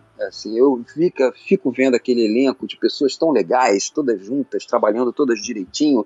Eu não aguentei, eu tive que fazer um- uma história de, de poucas páginas explicando por que diabos eles estavam sempre se fudendo, né? Estavam sempre se, estavam nunca conseguiam voltar para casa, porque obviamente eles eram sabotados internamente, né? Tinha um cara lá que não era bonzinho. Eu acho que eles não gostaram muito disso. O último lançamento do blog deles é de 2014, 22 de outubro de 2014. É, mas nem É, o. Jean, tem- o Jean tem tido muito pouco tempo para desenhar, na verdade. O gargalo é um pouco no Jean. Ele me explicou uma vez que tem mais história ali, né? Só que ele não consegue mais levar para frente. Não, mas vem coisa nova. Eu tenho certeza que vem coisa nova. aí. Ah, eu sempre, Aliás, eu espero, fiquei- eu sempre espero que sim, porque eu torço muito, principalmente pelo, pelo Jean Okada. é, a gente tem um personagem juntos, eu, ele, o, o Jacete e o falecido Miranda, que é o Pat Nash, né? Que saiu pela Metal Pesado. Aprendi a admirar o, o Jean com uma história de ficção científica dele que se passa numa São Paulo do futuro, chamada Slane, que saiu pela editora do Fantastic Man, que era a editora Fênix, muito tempo atrás, né? Assim, anos 90 raso, isso. Uhum. E o Jean, ele tem uma variedade de traço que eu acho impressionante. E o mais impressionante, sabe o que é? Quase ninguém conhece o Jean. Porque o Jean não vai a evento, o Jean não, não, não se expõe, sabe? O Jean não faz crowdfunding. Esse foi um dos que eu conheci na minha, na minha busca aqui. Pois é, o, o Jean ele me fez uma homenagem. Eu fiquei tão, tão feliz que eu fiz o Rainha das Estrelas, né? Que é a minha história de sci-fi mais rasgada, que eu nunca tinha feito uma, fiz aquela. É baseada num roteiro do. Um roteiro não, né? Baseada num conceito do Osmarco, do Osmarco Valadão. Ele tinha me contado nos anos 80, olha só, em 86, aquele ano, né? Que tudo aconteceu, ele me contou essa história.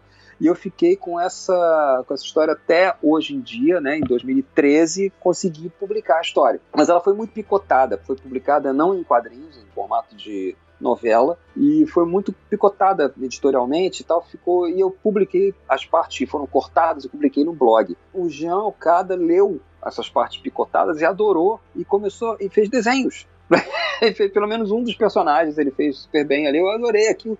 E fiquei, pô, agora eu vou ficar na saudade, que eu vou querer ver esta merda virada de história em quadrinho e não vou conseguir nunca, né? Porque o cara, o cara não consegue fazer, nem terminar nem o que ele faz lá, contra- contratado com o Jean Danton, vai fazer as minhas coisas. Não vai fazer nunca, mas deu uma vontade do cacete aquele negócio desenhado por ele. Uma pena, né? uma pena, porque é um gran, grande artista gráfico e eu queria ver mais coisa. E eu acho que vem mais coisa aí do- dessa série aí.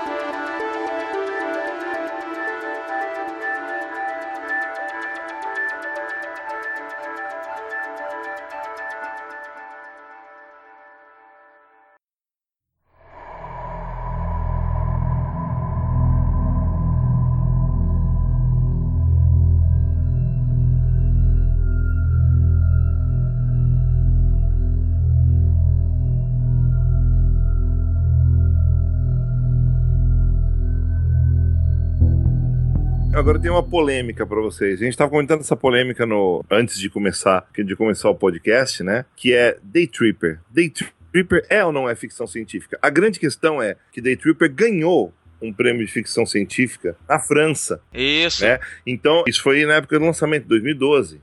Né? Uhum. Então, joga a questão pra vocês. Day Tripper é muito bom, na minha opinião. Gosto muito. É, na opinião de vocês, ficção científica ou não é? É sim, cara. Sabe qual que é a cena que prova que é ficção científica? Fala. A baiana vai explicar pro paulista quem é Imanjá, cara. Uhum. Aquilo não é a nossa realidade, cara. Uma Uhum. baiana que precisa explicar pro paulista quem é Imanjá não é a nossa realidade, cara. Aquilo é uma realidade paralela, tá entendendo? É uma realidade de ficção virtual, assim. Cara, mas aí é que tá, é aquela velha história que eu falo sempre. Por que, que os franceses, eu adoro esse povo por causa disso, eles são uns babacas mal educados, mas eles têm visão. É, por que, que eu gosto disso? Por que, que eu acho isso? Porque eu acho que nós já vivemos num mundo. Por que eles consideram aquilo ficção científica? A gente está num mundo de ficção científica, entendeu? a construção do que a gente faz, a, a, nossa maneira de pensar as coisas, a nossa maneira de encarar as coisas, bordeja o, a ficção científica New Wave. Não tem jeito, a gente faz isso de qualquer maneira. Então, pra, não acho nada impossível ser FC, não. Sabe? Da mesma maneira como para a maior parte das pessoas a insustentável leveza do ser de Laerte não é FC, porque falta o léxico, e eu considero, não vejo por que, que Day Tripper não seria.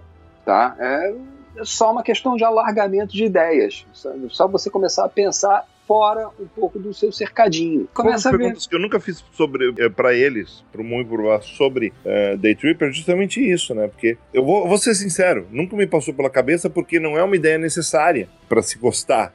Mas eu, eu acho que tem muito a ver com a, com, com a nossa concepção de brasileiro sobre ficção científica. É, esse dia eu tava ouvindo um programa que eles estavam falando assim: a ficção científica brasileira ela é mais fria que a ficção científica dos outros lugares, porque a gente tá mais acostumado com o fantástico pelo, pelo local onde a gente vive. É isso que eles, essa explicação que eles deram. Tem dois autores de ficção científica franceses que eu gosto muito, que é o Jean-Claude Duniache. Muito chique e, você. E, e, e, o, e o, Ayer, é. e o Ayerdal. O Duniache já é, é, feira da fruta, né, cara? Todo mundo Então, mas eles escrevem uma ficção, eles escrevem contos de ficção científica que são muito diferentes do que a gente está acostumado a, a considerar ficção científica, sabe? Uh, aprendi a gostar disso. Eu hum. acho, e, e, tipo, se a gente for parar pra pensar bem, Day Tripper é tão ficção científica quanto o, o Feitiço do Tempo. Pois é, não? exatamente. O fato de você não ter um aparelho que faça com que aquilo aconteça não significa que aquilo não seja ficção científica.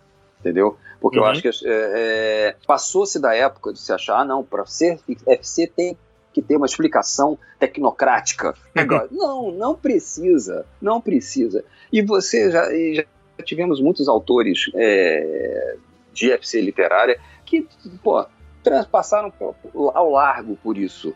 Vamos lá, o China Mieville dá alguma explicação científica para aquela porcaria que acontece em Perdido Street Station? Não. Não dá nenhuma. e alguém duvida que aquilo é FC, porra? Duvida. Aliás, finalmente saiu isso no Brasil, pois é, chama Estação é. Perdido. Sim, acabou de sair. Pois é. Mas ele não dá explicação nenhuma. Por que que tá em, tá, as duas, in the City and the City, por que, que as cidades estão em, em fases diferentes? Estão em fases diferentes, acabou, pronto, é isso aí, durma com barulho desse, dane-se, é FFC. Ninguém vai discutir isso. Então vamos parar com essa palhaçada de que tem que ter uma tecnocrata, uma coisa tecnocrática. Não, não tem. Isso depende muito do teu, do teu narrador. Eu, eu adoro os meus narradores porque eles são os imbecis, os idiotas, incultos, burros. Então eles nunca sabem o que está acontecendo. Então por eles. Eles te põem no mesmo papel do leitor, né? É, esse cara, narrador. Assim, é, que, é, é, é, o, é o cara que descobre junto contigo. É que, Ou nem aquela... descobre, não, é. sempre minha é necessário. Minha explicar mulher fala isso. Eu acho que explicar demais é um problema. Pois é, a minha mulher fala isso. Eu não quero entender como é que a televisão funciona. Eu quero que, ó, eu quero apertar o botão e ela ligar. E para mim não faz a menor diferença se é científico ou se é mágico. Contanto que ela funcione, tá ótimo. E essa é a visão que eu procuro ter, assim, no geral. Eu digo que eu sou um escritor de ficção científica, tá? Apesar de eu ser a pior pessoa do mundo para ser um autor de ficção científica, porque eu tô pouco me lixando dos meandros de como as... algumas coisas eu pesquiso e vou descobrir. Mas assim, na, no geral, oh, eu don't give a fucking damn entendeu? Quero mais escrever minha história. Estou mais interessado em como é que as pessoas vão reagir com aquela. Eu odeio essa palavra. Mas é o maravilhamento, né? Que é parca a tradução para Sense of Wonder, né? É, da situação do que com, ah, não, isso aqui é, é, funcionou porque o cara entrou numa dobra 3D de 450, não, pô, 450 ciclos, não sei o quê. Não, não quero saber de nada disso. Eu quero saber qual é a reação emocional do cara diante daquilo ali. De repente, uma pessoa que morreu, não morreu, transcendeu e, e, e não é o sobrenatural, é real, é fato, tá ali. E agora? de repente o sujeito tá viaja no tempo e, e dá com ele mesmo deitado na cama. E aí, você faz o que a partir daí? Né? E aí, você, para que todo o seu plano aconteça, você tem que matar sua mulher. Você mata, sem problema. Por quê? Porque se viajar no tempo é possível, então o tempo é um local. Então, beleza, eu posso voltar no tempo e ela continuará viva. Então, para mim, ela tá morta aqui é irrelevante, porque na minha cabeça ela continua viva factualmente em outro lugar. É isso que me interessa. Como o cara vai viajar no tempo, ah, dane-se. Ele viaja, porra. É, isso, isso me leva a pensar também no, nos trabalhos do Luciano Salles que ele tem trazido. Que ele não explica muito as coisas, ele só conta a história dele. Né, essa coisa, o Salles é um, é um dos grandes caras que a gente pode falar que faz ficção científica em quadrinhos dos mais recentes. Ele, ele é ainda mais recente que o pessoal da quadrinha, é contemporâneo, mas é um pouquinho. Ele, o, o trabalho dele tem um, tem um diferencial porque o, o, em relação ao Quad, porque o pessoal da Quad é aquela ficção científica hard, sabe? Você, é, você tá vendo o que tá acontecendo ali. Agora, existe um experimentalismo ali, um, uma coisa mais solta que me agrada muito no trabalho uh, no trabalho do Salles. E também este ano saiu, um, saiu uma coisa muito bacana que é o Bulldogma do, do Wagner hum, Williams. É bem legal, né? Bem legal. Ah, eu, que, que, também, tem, que também tem essa vibe, cara. É bem legal, cara. Bem legal. O Luciano Salles ainda tem a outra coisa dele, que é o fato da história pessoal dele ser meio ficção científica também, né? O cara que, era, que deixou de ser bancário para virar autor de quadrinhos. Então, se você escrever isso na história, ninguém acredita, né? É, é, não, toda vez que ele vai dar uma entrevista, ele fala: Ah, quando eu trabalhava no banco, aí tu olha para ele assim: Banco? Ah, cara, olha, você quer um cara que tem essa mesma história? É, é, interessante. O César Coelho, que é um dos fundadores do Anima Mundi, também, o cara era bancário do Banco do Brasil, largou a porra toda, largou a faculdade, largou tudo. Ele fazia faculdade comigo.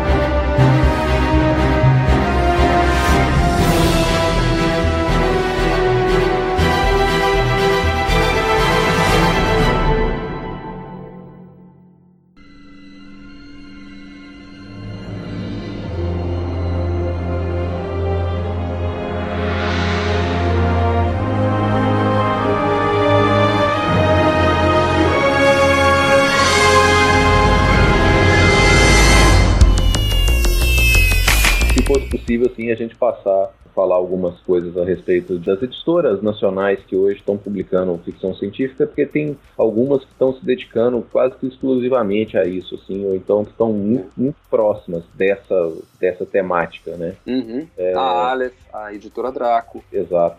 Principalmente, principalmente essas duas, né? E com é. uma diferença, uma diferença importante entre elas, né?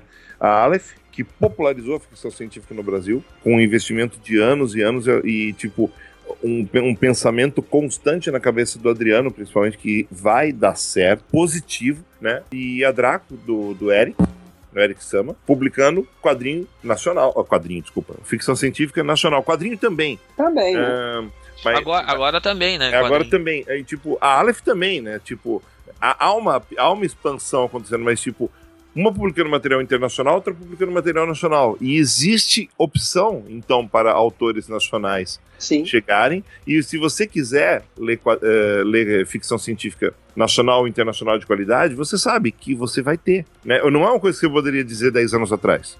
Não, e também tem outra coisa, né? Você tem, graças ao, ao projeto MSP, você tem um Danilo Beirute fazendo o astronauta, publicando pela Panini entendeu? Você tem aquele piteco do Chico que, desculpa, é ficção científica, da mesma maneira como a Guerra do Fogo também é ficção científica, apesar de tratar de, de, de hominídeos, né? Uhum. É uma história de aventura, porém, tem uma explanação. Por que, que eu digo que é ficção científica? Porque há uma área da ciência que é explorada ali, né? Claramente. Antropologia e tal, tem, tem uma área da ciência. Ciências, ciências soft, ciências humanas, mas tem.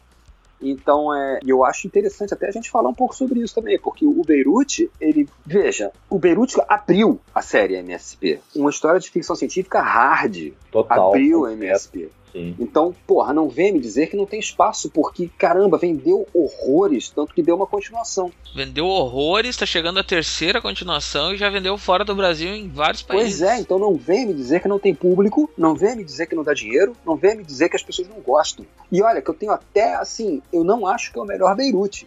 Eu ainda acho que Bando de Dois é Bando de Dois, sem dúvida. o grande, o dois. grande Beirute. Eu gosto do Necronauta, tá? Gosto uhum. do Necronauta, mas eu acho Bando de Dois, assim, absurdamente bom. Absurdamente bom. Assim, genial. Assim, não, eu quero genial. entrar naquele universo e, é.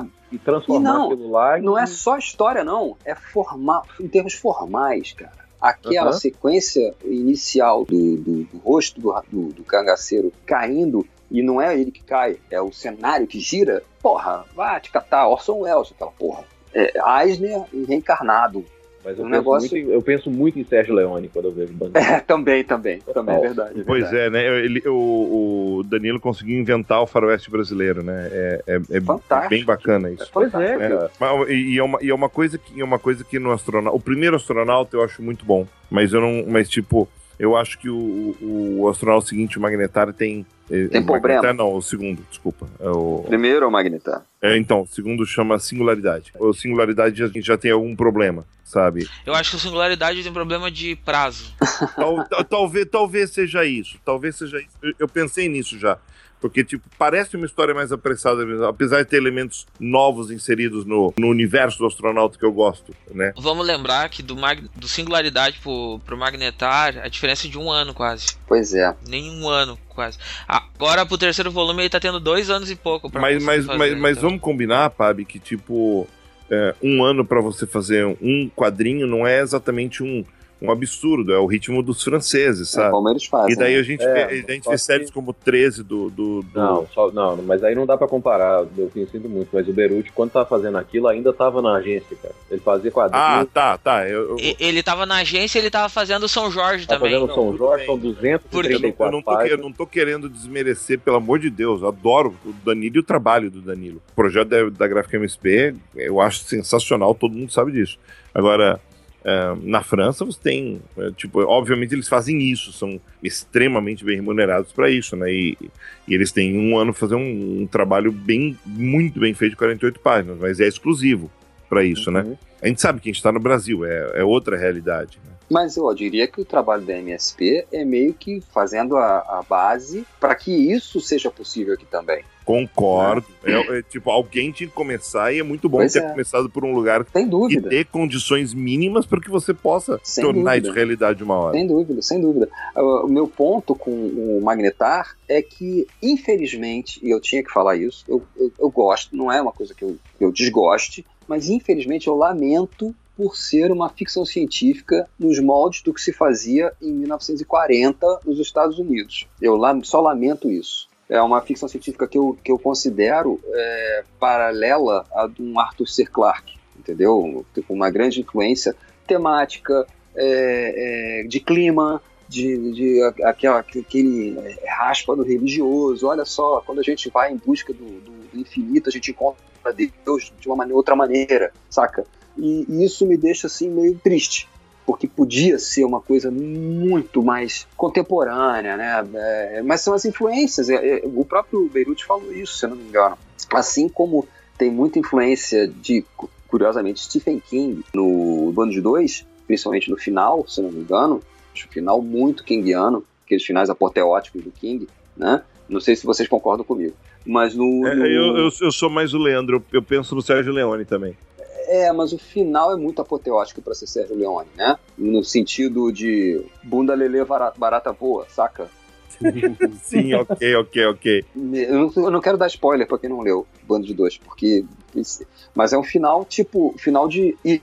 Vocês lembram do final de, de Não? Sim. conta, eu, não, eu tô lendo, eu tô lendo, não conta. Pô, não contar tudo bem.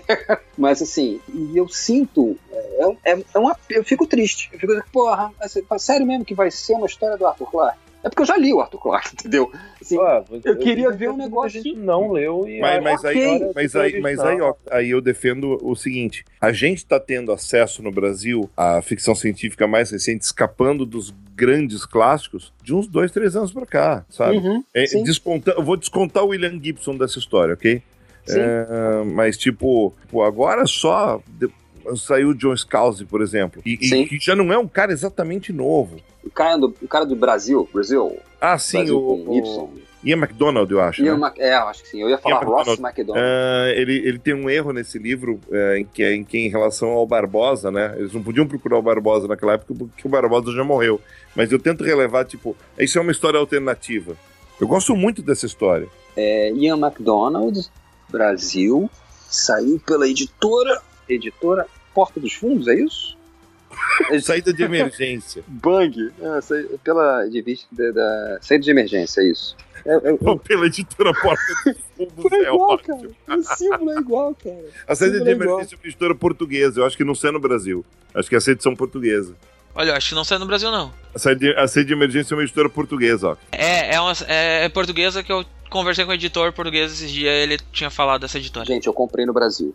Logo, então tá valendo.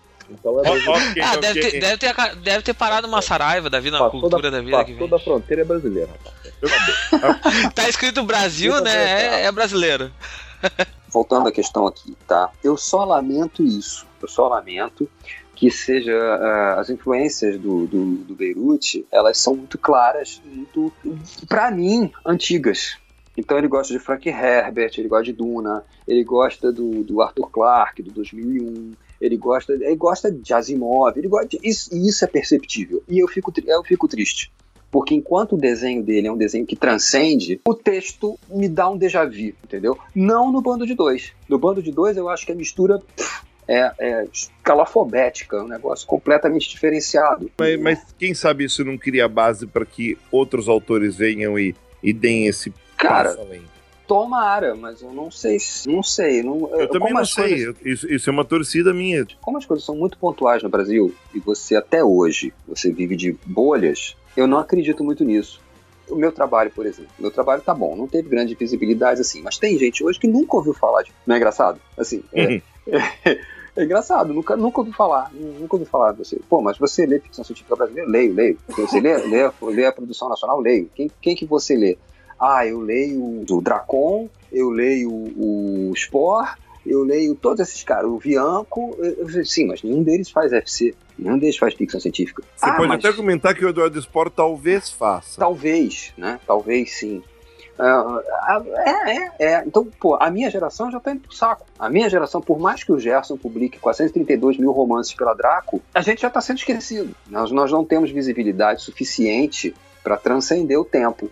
Aí me dá. Eu, eu realmente tenho dúvidas, sabe, Delfim? Não sei se a gente não vai ficar eternamente reinventando a roda, sabe? Cara, eu, não- eu também não sei, mas saindo ficção científica militar no Brasil é uma coisa que o pessoal não tem. Não... Como é que é o nome mesmo? Pátria Armada. Pátria Armada, isso, do Klebs, né? O Pátria Armada não, não é bem disso que eu tô falando, mas tudo bem. Não. Ele tá- É. você tá falando de Old Man's War, né? Eu tô falando de Old Man's War, por exemplo, Uhum. que aqui no Brasil é a Guerra do Velho. É.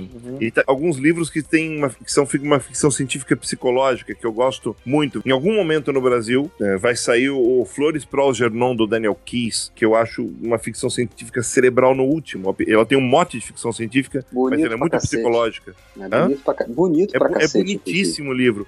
É, é- é um livro, é um, é um daqueles livros que um editor que não, que não gosta de ficção científica poderia claramente vender como, Como não ficção científica. É, pois é. É, pois é.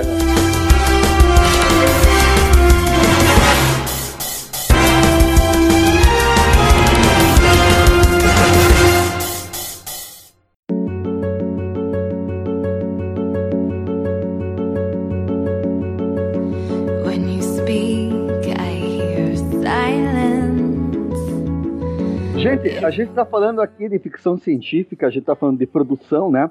E às vezes eu percebo assim, não sei se vocês vão concordar, mas vocês não acham que tinha que ter um jeito de preservar melhor essa memória? Pra gente não ficar como, como o Octávio falou, re- reinventando a roda a cada cinco minutos, assim? Com certeza. Tem muitos É. nomes, eu não sei se. E aí que tá, daí de repente, lógico, a gente tá aqui, a gente pode especular um pouquinho, né? Mas que tipo de atitudes que podiam ser tomadas, assim, pra preservar, pra, pra gente conhecer todo esse trabalho anterior, pra, pra, pra gente ter noção do que acontece hoje, saca? Uma, uma delas é fazer exatamente o que a gente está fazendo.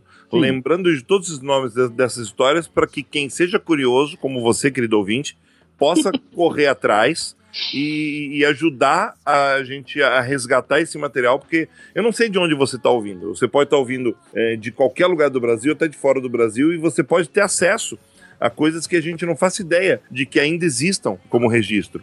Ó. E você pode ajudar a gente a preservar.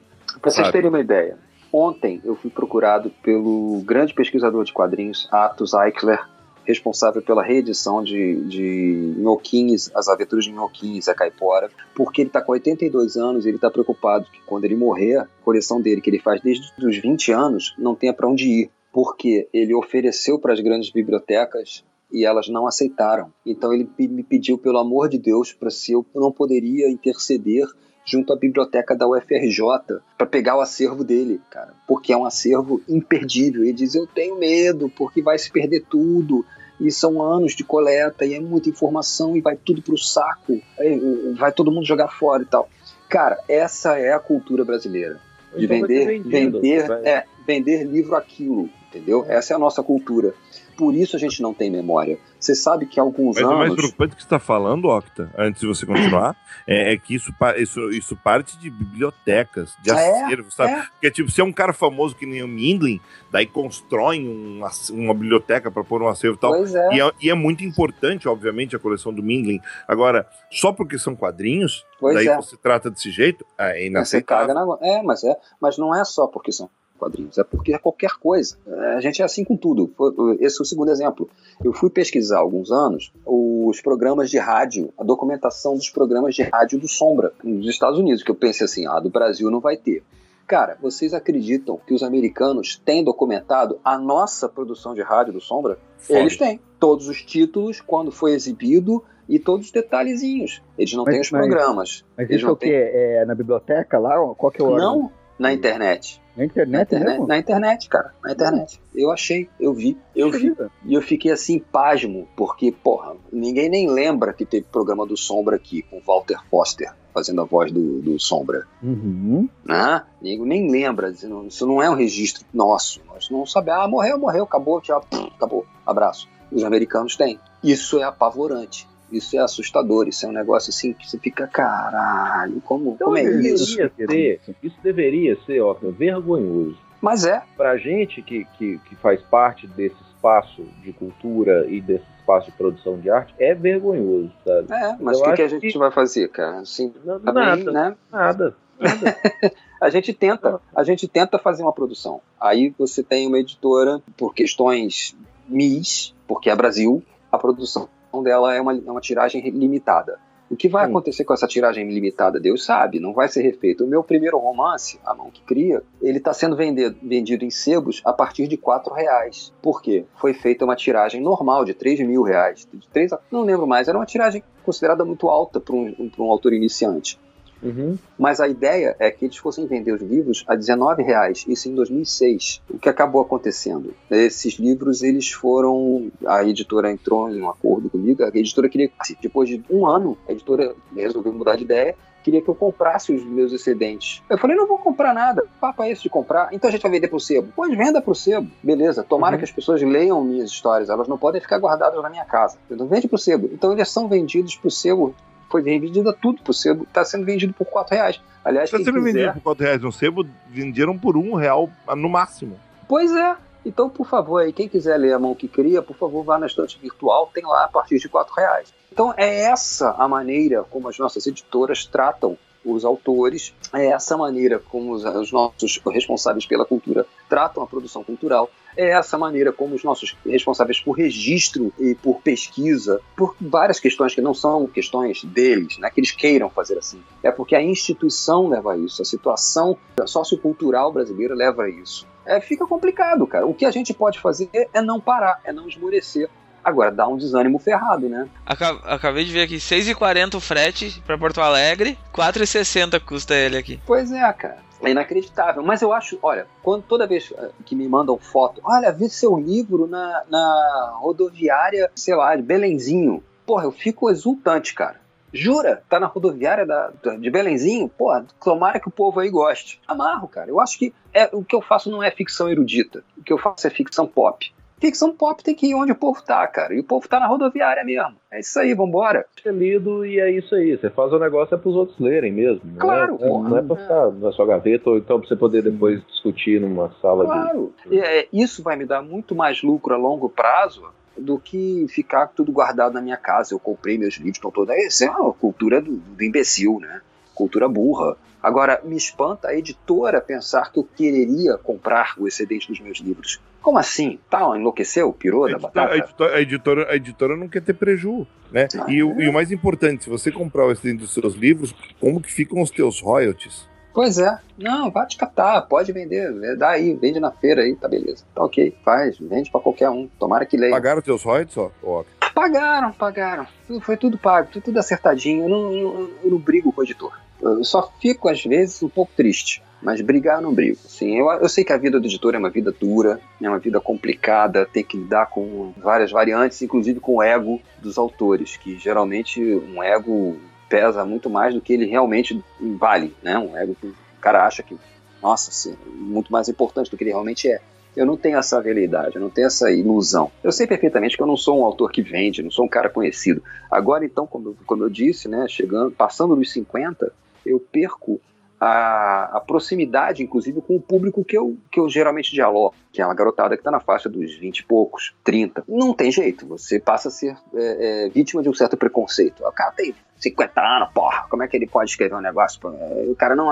Você perde o hype, hum, né? Pô, fala, mas, mas você falou em preconceito, e, e, antes de eu ir embora, eu queria levantar aqui uma questão, mas é o seguinte: no FIC do ano passado, estava lá um camarada que, que é conhecido por ser ator da Globo e que lançou uma, uma história em quadrinho. Ah, de ficção cara, científica, chamada Aurora. científica, chamada Aurora, o cara chama Felipe Folgosi. Eu tenho essa revista. Essa revista foi esculachada nos sites de quadrinhos nacionais, principalmente nos mais conhecidos, eu acho que foi muito por causa de preconceito, cara. Foi muito por causa de preconceito. É uma revista super bem feita.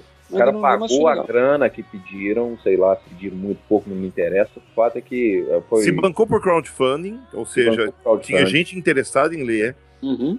Foi, foi, se não me engano, foi o pessoal da, da Impacto isso. Fizeram um belíssimo trabalho, acabamento é de primeira. A história tem problemas, é lógico que ela tem problemas. É a história de um cara iniciante que nunca tinha feito uma história em quadrinho na vida. Ela parece muito um roteiro de filme que não foi filmado e tal. Ela tem alguns, alguns poréns. Eu honestamente ainda não li, mas eu não desgostei do que eu vi. Não é de forma nenhuma uma história que merecia uh, ser escrachada do jeito que foi. E eu tava lá no FIC todos os dias, o Felipe Fogos também cara chegava lá junto com a galera, 9 horas da manhã, sacou? Abria a banquinha dele, sentava lá, vendia quadrinha até o porra fechar às 10 não. Não, não, não teve frescura em momento não, algum. Não ele, ele, ele tava, ele tava lá quietinho, humilde, esperando. Tipo, se alguém pensou que era uma jogada de marketing, olha, o cara, o cara jogou tão bem que até eu acreditei. Falou assim, eu acredito é. agora que ele seja o melhor ator do mundo se ele fez isso. se foi uma jogada de marketing, o cara é um ator incrível. incrível Muito bom. Porque, bicho, ó, cara, cara pra, pra, pra vestir uma carapuça dessa, se for carapuça, o bicho é, é Jedi, cara. Porque Jedi é ótimo.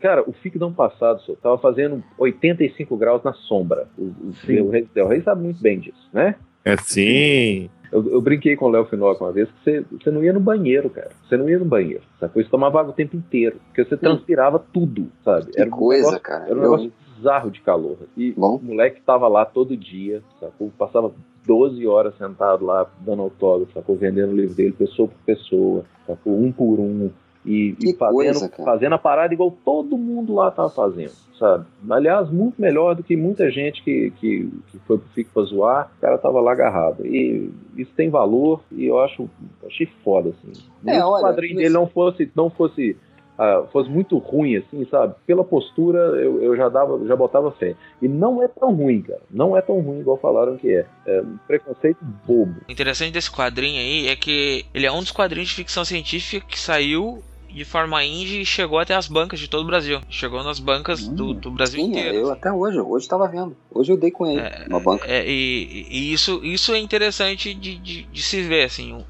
Por mais que ele não seja um cara que tenha todo o conhecimento necessário para fazer um gênio do quadrinho. Não, o cara é um cara que fez o trampo dele, o básico que, que ele precisava fazer, e conseguiu botar em toda a banca do Brasil o gibi dele. E é ficção científica. Sim. Super, ficção científica, mega ficção científica mesmo. Assim. Sem dúvidas, né? Não deixa, não deixa dúvidas, né? É, é. Isso. E essa hora tá no Social Comics, cara. Vamos conferir aqui. Eu, eu ia falar num quadrinho que quase ninguém falou no, no, Brasil, que é um quadrinho de ficção científica que eu gostei demais de ler e eu só li porque o autor me deu. Senão eu não ia ter conhecido Microcosmos do Thiago Souto. Acho que ninguém. Quase ninguém deve ter eu, visto. Eu, eu, eu, confesso que eu não li. Olha, eu não li também não, mas eu já vi a capa. Ele foi um gibi feito de forma muito simples, assim. O Thiago acho que deve ter gastado o mínimo do mínimo para poder fazer ele, porque e deve ter uma tiragem muito pequena, mas é um gibi que, de ficção científica que mistura música e espaço ao mesmo tempo, assim. Interessante. Um gibi né? que, eu, que, eu, que eu achei incrível. É, e é aquele gibi que ele não te explica nada do que tá acontecendo e tu só, só embarca na história, assim, e, e vai junto, sabe, entendendo a história.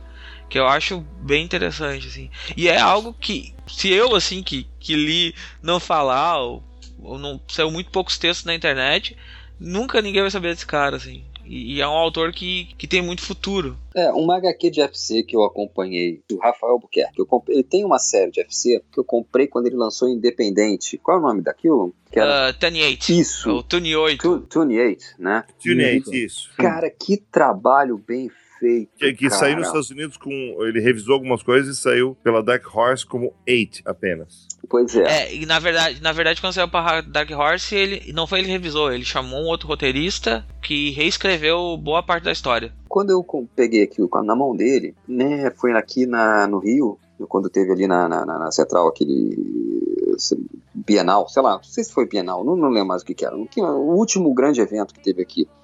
E eu fiquei assim, cara, que arte fenomenal e que texto nada a ver. Onde é que esse texto vai? Onde é que esse roteiro vai? Qual é desse cara? E eu fiquei, puxa, que pena, né? Porque, é, mais uma vez, uma baita influência de Frank Herbert, né? uma baita influência de Duna, e eu, eu identificava as influências e eu pensava assim, mas ele não tá sabendo, não tá indo, não tá claro pra onde ele vai. E que bom que ele contratou um outro cara pra botar aqui nos eixos, porque é uma arte fenomenal, um negócio assim, um negócio fenomenal, cara. Tinha que, tinha que ter um roteiro à altura daquilo, cara. Aquilo é muito legal, é muito bonito. E aí toca em um outro ponto que eu acho que a gente não falou aqui, que é um negócio pelo, pelo qual eu sempre briguei e nunca consegui realizar.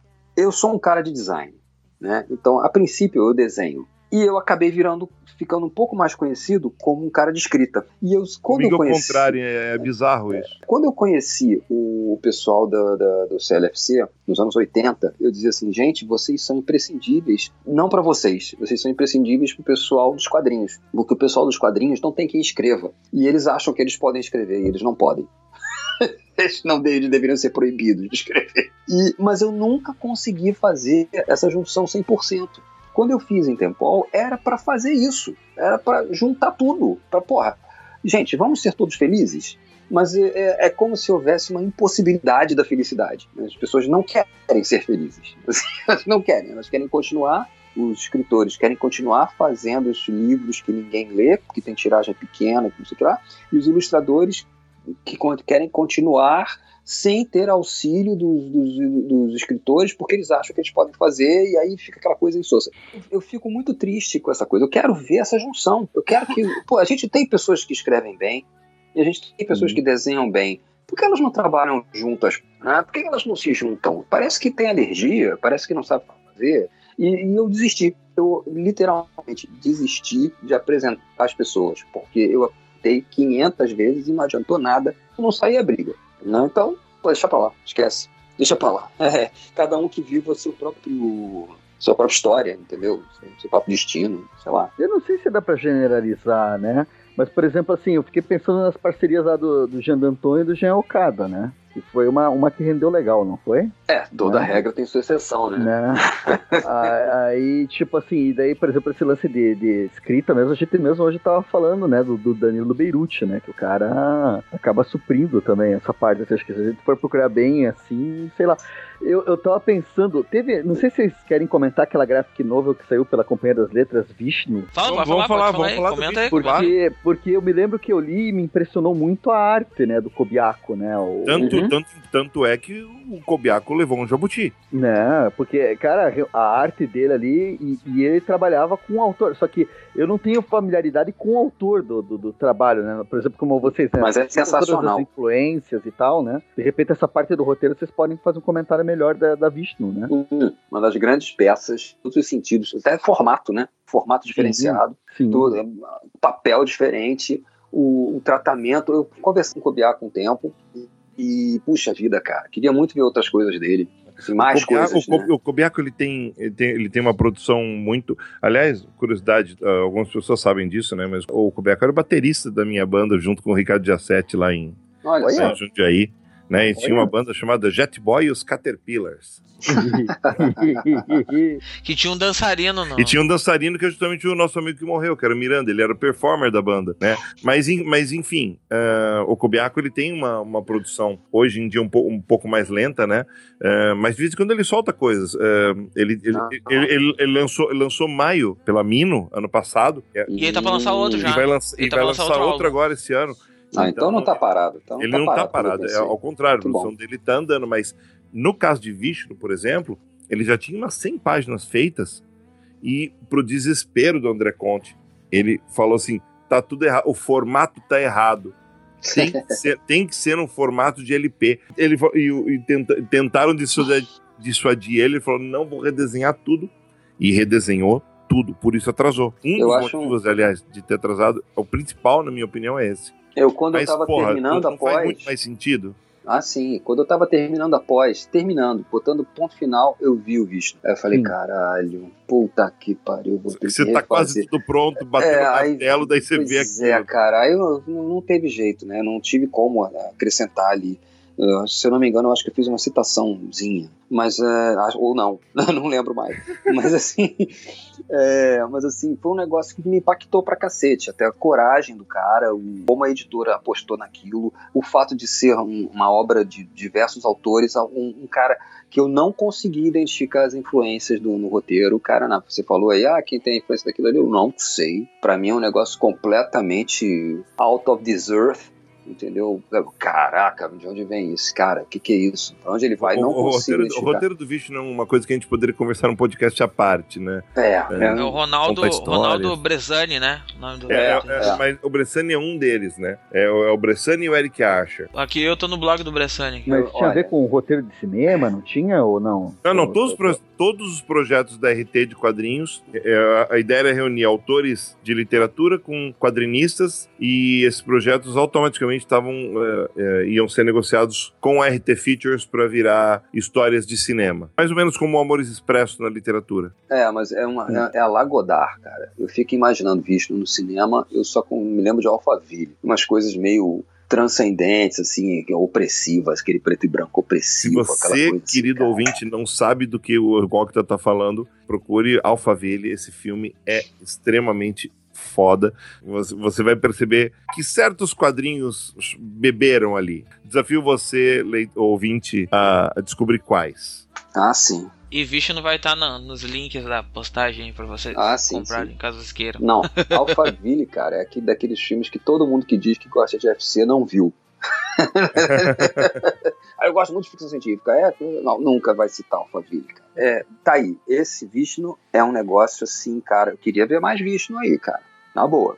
Eu queria ver mais Vishnu aí. E eu não vejo, assim, nem o pessoal que faz citando. Tô espantado de ter sido citado aqui agora, porque que eu acho que, como ela saiu pela, pela Companhia das Letras, é uma coisa que fica meio fora pra galera. Pois é, não vejo. Porque a Companhia das Letras não é reconhecida por lançar quadrinhos. Por mais que ela lance. Ela lançou vários quadrinhos Pois já, é. ela não tem muito. Eu, vou- eu vou explicar melhor o que o Pab tá falando. Ela não é reconhecida pelo leitor usual de quadrinhos, né? Sim, sim. O, o leitor que compra quadrinhos assim ah, toda semana vai na banca e tal.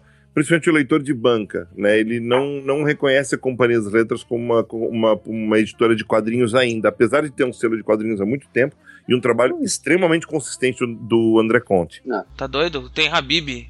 ela lançou Habib. Ela já tem um Não, ela amor lançou a eterno. Ela lançou Então, retalhos, ela lançou algumas coisas que são simplesmente imperdíveis. Se você não conhece o catálogo Tipo- da Companhia das Letras, assim como você não, É, se você não conhece o catálogo da Zarabatana, se você não conhece da, Da Nemo. da Da Nemo, Nemo. Por favor, conheça. Você Cara. tava falando desse lance da companhia, cara, me, me gelei aqui quando você falou aí do. do- porque, pô, a companhia lançou Asterios Polyp aqui, não foi, cara? Sim, as, Sim, Asterios Polyp é a mais fundamental Isso. que você não. Isso. Se você não leu Asterios Polyp, ó, eu, eu, eu fiz a resenha é um do Asterios eu, eu fiz uma é resenha do Asterios Polyp em inglês. O Liber fez a resenha do Asterios Polyp em português. As duas estão no universo HQ ainda. É, por Asterios favor, Polyp. você vai lá, leia as duas, depois você perceba por que raios eu não li isso ainda. Ah, Cara, é. E aí vocês vão conhecer o Dave Mazzucchelli de verdade. Pois é, né? Se você acha que David Mazzucchelli é aquele cara do Anum, ele é. Mas 25 anos depois, Ele Gente. virou o cara do Asterios Polyp e você tem que entender o que aconteceu. Vocês acabaram de me lembrar de uma coisa. Eu vou convidar. Vocês sabem que a gente está em plena produção da SIC, né? Da SIC do ano que vem. A Sim, gente- por favor, você vai convidar o Delfim. Não sei se eu vou convidar o Delfim, não. Não sei, não. O Delfim deveria ter vindo na primeira e não veio. Eu não mas, consegui, ok. cara. Faltou, faltou tempo e dinheiro, as duas coisas juntas. Bom, Rio de é, a Janeiro gente, não é pra principiantes. só para você ter uma ideia, olha, primeira mão aqui, hein? Opa. A gente está em contato, conseguimos um contato muito proveitoso com o consulado francês, amigos, da Ah. Rede Globo. Mas. E nós estamos com uma lista de pelo menos cinco nomes possíveis que eu não vou abrir aqui para vocês, mas que são de cair o pi da pi. Ano que vem vai ser casca. Vai É ser bem é mais legal. cair o inaudível da inaudível. É,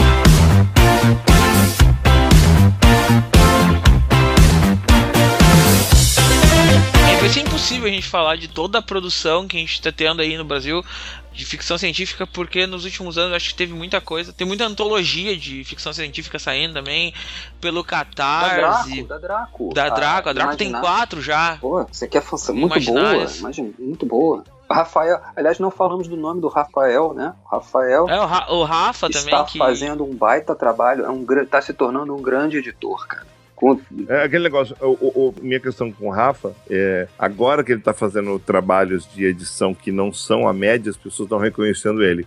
Mas ele já era um grande editor, porque editar a média não é fácil. Ah. Principalmente substituir o Ota. Não, não- nunca foi um trabalho fácil pra ninguém. Acho que só por isso aí ele já merecia um lugarzinho no céu. É, e ele tem, uma, um, tem um trabalho já de ficção científica bem importante, que é o Apagão, né? Aham. Uma ficção científica de distopia, né? É verdade. passa em São É verdade. no Brasil, que, é- que, é, que é bem importante.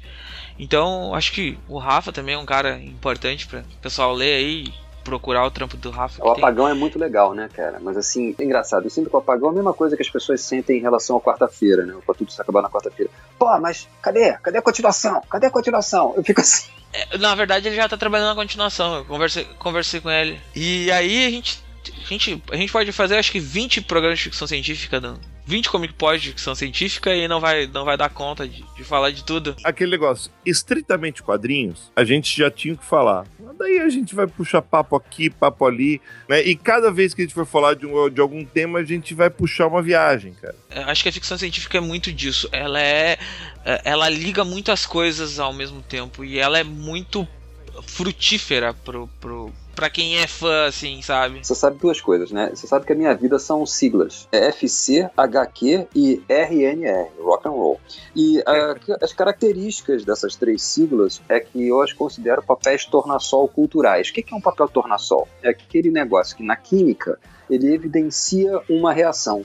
Né? Se tem um líquido ali, você quer saber se está rolando uma reação química ali, você mergulha aquele papel tornassol, se ele mudar de cor, é porque tem uma reação. O rock and roll, as HQs e a ficção científica não são apenas linguagens, elas são papéis tornassol culturais. Se tem uma- um elemento, se tem uma reação cultural acontecendo, você mergulha ali que dá samba.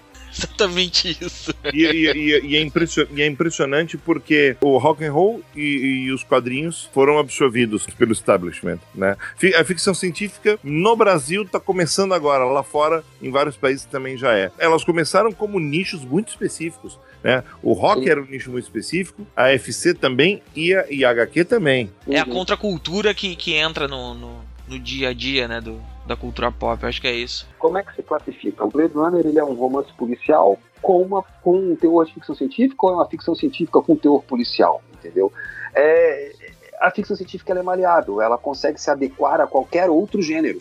Você bota um gênero ali, beleza, bota uma ficção científica. Pumba, já virou ficção científica. Ela se adequa, ela, ela evidencia o negócio. Até, até o romantismo. É, tipo, tem, um- tem um livro que todo mundo conhece o filme, né? E o livro já existe no Brasil, né? É, já faz algum tempo. E se você falar que o livro é ficção científica, você fala assim, tá, como assim? Mas é, que é o Em Algum Lugar do Passado, do Richard Uhum. Madison. Uhum, Uhum. Sim, sim. E é mesmo, e é, deve ser mesmo. Apesar de não ter uma máquina do tempo ali, o processo de auto-hipnose que ele cria é um processo perfeitamente, não diria possível, mas assim, crível. O procedimento é crível, fica crível. E é, Exatamente. é, pô, Warriors, os Selvagens da Noite. Vocês sabem, né? Ninguém diria que aquilo é uma ficção científica. Mas é. Sabe por quê? Porque no comecinho da versão que a gente viu no cinema, foi cortado a introdução. É, futuro daqui, é, assim. é, é. Daqui a, daqui a 50 anos. No futuro. Num futuro próximo. É assim que começa. Num futuro próximo. E se não é um futuro diz- próximo, Ferrou. Necessário. é, eu costumo dizer, sabe o quê? Que Warriors é, se passa no mesmo universo de Laranja Mecânica, só que com um oceano de diferença. É, eu, Olha, também acho. boa. eu também acho. boa, boa, boa essa. Nunca tinha pensado nisso. É a mesma coisa. Pensem, é a mesma coisa, só que é a visão americana daquele caos que está acontecendo na Inglaterra.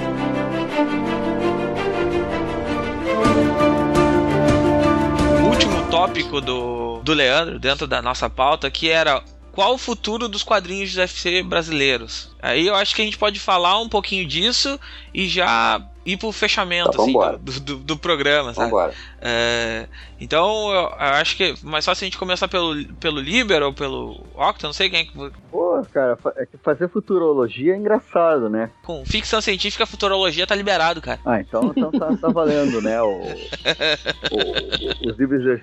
Mas, cara, eu acho que tem bastante gente, né, que tá interessada em fazer, né? E tem, e tem obras, é, o que eu acho interessante, como o Octa propôs, é essa flexibilidade do, do, do termo ficção científica, né? Porque, de repente, você tem coisas... A gente tava falando do Mazzucchelli aqui. Eu me lembrei daquela adaptação que ele fez do Paul Auster lá da Cidade de Vidro. Sensacional. Eu não sei se aquilo não diferente. acaba virando ficção científica, né, gente? Com Não sei. certeza. Não é com verdade? certeza, Pela, pela, por essa ótica aí. Com certeza. Então, então acho assim que se, se a gente tiver pessoas que começam a se arriscar mais no, no lance da inventividade, né, a aceitar esse, não diria desafio, mas acho que é essa, essa coisa instigante de você pensar possibilidades de ficção fora do que a gente conhece de ficção científica, né? Sair do, do robozinho, do disco voador e entrar em outros campos, assim, acho que é, é bem interessante, né? Até por causa dessa questão da, da fantasia mesmo, né? Que, que tá ali roçando a fantasia, né? O Uhum, sim, incrível, sem assim. dúvida. Eu acho o seguinte: o futuro é, pela primeira vez, eu acho que a gente tem uma chance de ter um futuro na FC em quadrinhos brasileira. Por quê? Porque nós temos uma coisa chamada catarse. Eu não tinha muita confiança no catarse, não, até bem pouco tempo, começar a ver as coisas florescerem por conta disso. E eu acho que os nossos autores, finalmente, eles estão ganhando confiança para se jogar nos projetos, entendeu? Sem esperar um, um patrocínio, um, um negócio que caia do céu para eles poderem Alguém trabalhar. olhe Eles- por mim. Eu, eu- eu tenho um vídeo falando sobre autores de ficção científica que eu cito quase textualmente as mesmas palavras, Octa. É, pois é. Então, no caso, acho que isso está acabando. Os garotos estão apostando numa ideia e estão indo atrás. A questão é, nem sempre essa ideia é original, mas eles acreditam que é. Mas eu sou positivo. Eu acho que, assim, nesse caso, vai melhorar. A tendência é melhorar. Agora, quem veio antes será esquecido. Eu acho que a história está sendo. O ponto zero é agora, com o Catarse, com o investimento de algumas editoras, com a possibilidade da, da construção de um pavimento, na pavimentação de uma base, está criando condições para o mercado. Os eventos internacionais, pô, a gente tem uma CCXP agora em São Paulo, né? Que, putz, é um negócio nível gringo. Você tem outros eventos menores, você tem os eventos acadêmicos de pesquisa, tanto na USP como a gente, aqui no Rio, né? Começando com a SIC também.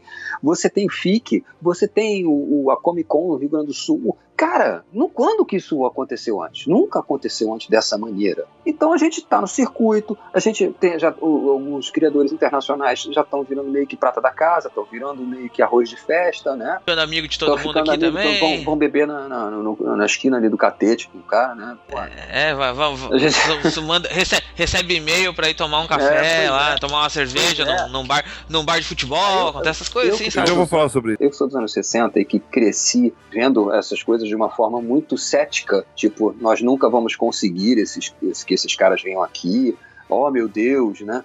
Pra mim, isso é, isso é ficção científica. Eu, eu acordar de manhã, olha, o Osmarco me liga, olha, o David, o David Lloyd tá aqui, a gente vai tomar uma cerveja ali no, no catete, vem com a gente, 6 horas da manhã do domingo, eu, num sábado. Aí Eu, caralho, 6 horas da manhã lá fui eu, não tomei a cerveja, mas fiquei lá com o cara, conversei com o cara. pra Esse mim, é o David Lloyd. é, pra mim isso é fora de, de cogitação. Isso é um negócio totalmente ficção científica, entendeu? Então, se você me pergunta qual é o futuro, eu acho que o futuro é o melhor dos futuros possíveis. Tá? É uma pena que eu não sou mais jovem, que não vou poder aproveitar mais isso a longo prazo. Tenho pouco tempo, tenho menos tempo de, de vida que a maioria de vocês que são garotos. Mas eu acho que o futuro está sendo pavimentado aí. Isso é o que tu falou em relação ao Catarse, é muito importante. E, e vai casar com uma coisa que eu conversei com, o- com o Peter Milligan agora nesse fim de semana. Não tá vendo? A gente é muito no, chique, no, no tal- no tal bar de futebol que o no tal bar de futebol que o Pabi falou e, e vamos linkando esses assuntos porque é isso mesmo que tá acontecendo. De repente você fica amigo de um cara como o Peter Milligan e tipo não é não é interessante. De repente as coisas acontecem, o cara vai com a tua cara, você vai com a cara dele também, e a gente vai tomar uma cerveja num bar de futebol, porque a gente gosta de futebol e de cerveja e acabou. E daí, no meio do papo, ah, uma das poucas intervenções acerca de quadrinhos, eu, ele e o Ricardo Giassetti sobre por que, que a gente não se livrou das nossas ideias, dos nossos trabalhos, né? E ele falando que a gente errou muito nesse sentido. Porque, mas na época não havia, não havia condições de fazer isso. Mas hoje com o Catarse, ah, e o conselho do Milligan é o seguinte, que tipo, não importa se você acha que a sua ideia pode ser muito melhor, ou e você vai ficar e tipo não fica punhetando essa ideia e pra, pra tipo ah porque eu quero chegar à perfeição não não tipo seja mais visceral se livra da ideia do jeito que você concebeu do jeito mais ah, natural possível. Daí você tira essa ideia da frente e você vai perceber que outras ideias vão vir. E quando você olhar para trás em pouco tempo você vai ter uma obra e quando você tem uma obra fica muito mais fácil de você discernir o que te presta e o que não presta para você continuar a sua obra, continuar a construção. O Catarse possibilita isso. Apesar de ser um conselho geral, o Milligan é um cara que, que, se, que gosta muito de ficção científica, obras fantásticas. E eu acho que o futuro da ficção científica em quadrinhos né, no Brasil depende muito eh, das pessoas que têm as ideias dessas histórias começarem a se, a se libertar dessas histórias o mais rápido possível, para que a gente tenha mais histórias o mais rápido possível para que a gente não fique dependendo das pessoas pensando, eu vou fazer agora minha grande obra, eu vou parar por tantos anos e vou fazer isso. Não, a grande obra vai sair naturalmente. Ah, Quanto mais você escreve, melhor você escreve. Quanto mais você desenha, melhor você desenha. Então você tem que se livrar disso, porque a vida é muito curta, o tempo é muito curto e tá todo mundo correndo atrás disso. E você tem a possibilidade, porque o Catarse te dá essa chance de você for- formar uma base de fãs muito mais rápido, de você ter mais gente que gosta do seu trabalho muito mais rápido. E é claro que, eh, à medida que o- os bons forem aparecendo, eh, vai haver uma seleção natural, porque Darwin é implacável. Então, mas tipo, não pense em alguém que olhe por você. Tipo, não vai cair do céu. Ninguém vai, ninguém vai olhar pra você e, e falar: a tua cara é bonitinha, vou confiar que você vai fazer o trabalho mesmo. Se você, você se vendeu muito bem, em cinco minutos você comprei a sua ideia, você vai ser o grande cara. Não. Você tem que mostrar que você vai ser o grande cara. Então corre atrás, porque agora tem, tem jeito de fazer isso. Mas mais importante do que fazer é você se livrar das coisas, sabe? Tem as ideias, executa. Não, não perde tempo também. Tem essa. Além de você investir em você mesmo, mais ritmo. Seja mais rápido. Porque aí você vai fazer ainda mais coisas. E a chance de você fazer coisas boas aumenta muito. Eu acho que eu tava falando sobre o futuro dos quadrinhos de ficção científica é, é um pouco de tudo que vocês falaram aí. Tem um pouco de catarse, um pouco de. Eu acho que também um uma ficção científica diferente, fora do clássico, chegando no Brasil vai ajudar também os criadores aqui a ter mais referências. É uma coisa difícil. Aqui a gente tem um problema de leitura muito grande. O, o Delfim e o, e o Octa falaram no Catarse, eu, eu vou um pouco além. Tem o Patreon também, que pode manter um quadrinista trabalhando. Ad infinitum, né? É, para sempre. Desde que, que ele consiga com, fazer o, o seu serviço diário. Um, um quadrinista que está fazendo isso e está tentando manter um trabalho assim é o Rafael Salimena, que ele tem um Patreon dele e o Patreon dele, tipo, tem um. Ele acabou criando a HQ de ficção científica dele, que ele tá há três ou quatro anos em projeto que é o Vagabundos no Espaço. E ele. E, e o Vagabundos no Espaço só tá saindo por causa do Patreon, porque o pessoal tá pagando para ele conseguir fazer uma página por semana do, do o do Tiburcio também, né? O Tiburcio com a, o meu monarca favorito, tá com, mas não é o Patreon, né? O, a versão brasileira. O Apoia-se. Apoia-se. E, e, engraçado, né, também falar isso, porque o, o meu monarca brasileiro, meu monarca favorito, ele nasceu como uma tirinha de costumes de época e tá virando e virou steampunk. Né? Já tem viagem à Lua, já tem uma porrada de coisa. O Pedro II custeando uma viagem à Lua e tal. já virou steampunk, já virou um negócio meio ficção científica também. Engraçado. Querendo ou não, a gente tá num panorama agora, vendo as coisas.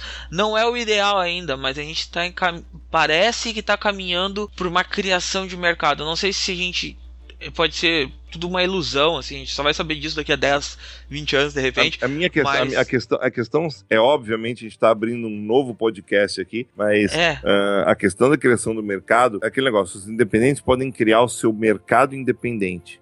De né? nicho, né? isso, De, isso. Porque é o seguinte, o grande mercado não depende dos autores só. A não é, ser que, a não é, ser que aconteça uma revolução que eu não consigo imaginar ainda. Depende de, das, das editoras pararem de ter o pensamento que elas tinham há 30, 20 anos, de achar que o autor tem que ter a obra pronta e chegar na editora com a obra pronta e a editora daí ela vai fazer o favor de publicar tal, é, ao invés de fazer o que se faz em qualquer país decente, né? Você aposta na obra, você paga uh, as pessoas para elas poderem produzir o material, para o cara ter condições de fazer o que ele tem que fazer, né? Inverter essa, essa lógica às vezes eu penso que o mercado brasileiro de, de livros, em geral, não só de quadrinhos, né?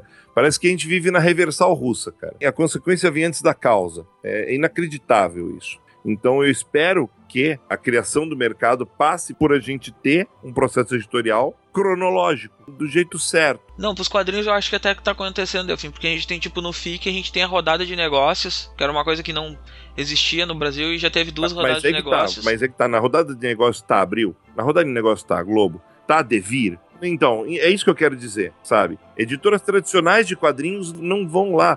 A gente tem, por exemplo, a Companhia das Letras que paga direitinho, que, que faz o serviço direito, porque é o, é o que se tem que fazer. Se faz isso com autor de literatura, por que não se fazer isso com autores de quadrinhos? Eles são menos autores porque eles fazem um tipo de, de publicação diferente? Não, sendo que a gente esquece que o nosso mercado de literatura infantil, de livros infantis, funciona tão bem quanto o do mercado editorial de livros adultos. Exatamente, o mercado de literatura infantil juvenil já deu pulo. Antigamente certo. era diferente, agora é valorizado. Quadrinhos está nessa boca, é só acontecer. As editoras têm que dar esse pulo. Não depende dos autores. Eu queria entender essa valorização, por que, que o livro infanto-juvenil, é, que é um livro ilustrado, é considerado o ó do Borogodó, é super valorizado, enquanto o álbum de quadrinhos, que porra, é um livro ilustrado, não, é merda. Eu não entendo isso. Eu vou ter que dizer pra você que é comercial, ó, que tá trabalhando na Travessa um ano, você entende que o livro ilustrado tem uma exposição diferente e, principalmente, o, o público infantil, ele pode parecer bizarro, mas o público infantil ele é aguerrido, cara. O público infantil ele sabe, ele é muito honesto no que ele quer. Esse tipo de honestidade, esse tipo de, de briga pelo, pelo que quer ler e, e, e botar de lado o que não quer também é uma coisa que o público de quadrinhos ainda não tem desse jeito. É, as crianças são muito mais sinceras. Você sabe que, você sabe disso, não é uma, não é uma viagem. Independente disso, você tem profissionais que, sabe, assim, desculpa, tem profissionais de alto gabarito e profissionais questionáveis. Tanto como na ilustração, não, como, como, como em todo lugar. Né, tanto na ilustração quanto no texto. E eu, eu diria que o volume de profissionais questionáveis é muito maior de, de profissionais questionáveis na área de quadrinhos. Na assim, boa Sendo Não, não, bastante bem. honesto.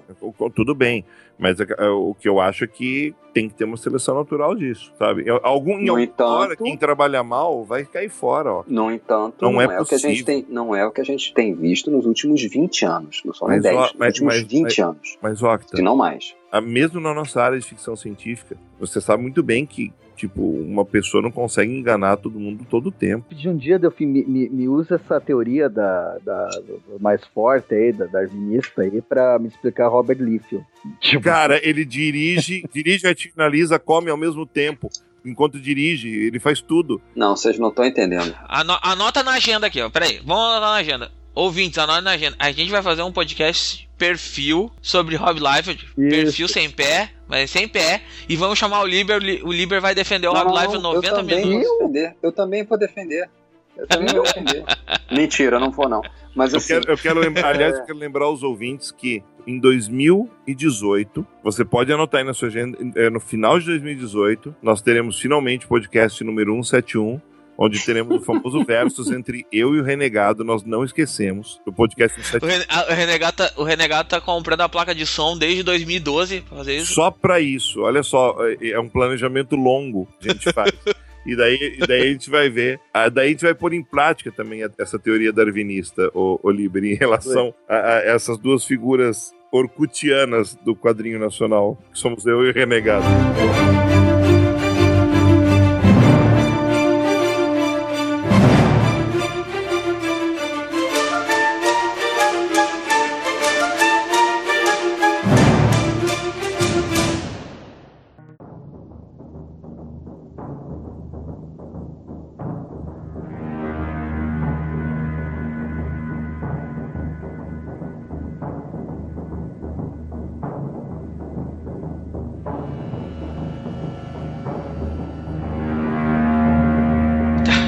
Agradecer a todo mundo que tá escutando esse podcast. Eu queria agradecer ah, especialmente ao Liber por ter ficado todo esse tempo aí. Peguei ele no pulo do gato, quase, quase indo dormir já. E aí veio aí, bateu papo com a gente um tempinho. Liber, obrigado por perder o seu, o seu sono com a gente. Não, foi super divertido. Tá sendo. Cara, Jabá, eu tenho um canal no YouTube chamado Kitnet HQ, que eu apresento, falo sobre quadrinhos, doses de 5 minutos, assim, com o meu sócio Escama. Que é muito escre- legal, por favor, vejam. Oh, obrigado. E daí, ocasionalmente, eu escrevo também pro. Tem o blog agora que eu fiz com o Lielson Zeni, o Paulo Secone, a Maria Clara Carneiro, que é o Balbúrdia, né? né? A Dandara Palankoff, o Pedrinho Cobiaco também aparece de vez em quando. Lá a gente tá com esse grupinho que a gente fica falando sobre quadrinhos, assim. Que também é muito legal, porque junta essa gente boa, não vai ser legal como, né?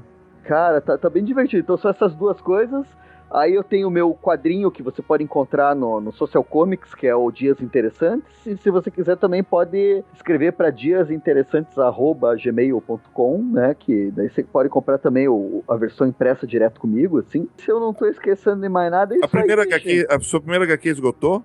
Cara, esgotou e eu tô pra subir ela. Eu já devia ter subido ela pro Social Comics, cara. As coisas que Cecília fez já, já tá esgotado, cara. Que eu ainda tenho dias interessantes. E eu já tô começando a pensar na do ano que vem, né, cara? Que eu sou o cara que fu- funciona à base de FIC, né? Daí pra ano que vem, se tudo correr bem, tem uma nova aí saindo. É uma produção a cada dois anos, É, então. eu sou, eu sou escritor bienal, cara. Assim, vou devagarzinho. É um bom planejamento esse. Plan É. Se planejar É. pros eventos. É bem bom isso. E também, cara, eu, eu tava escutando isso que você falou, deu fim do, do. né? Ah, a pessoa põe logo pra fora e tal.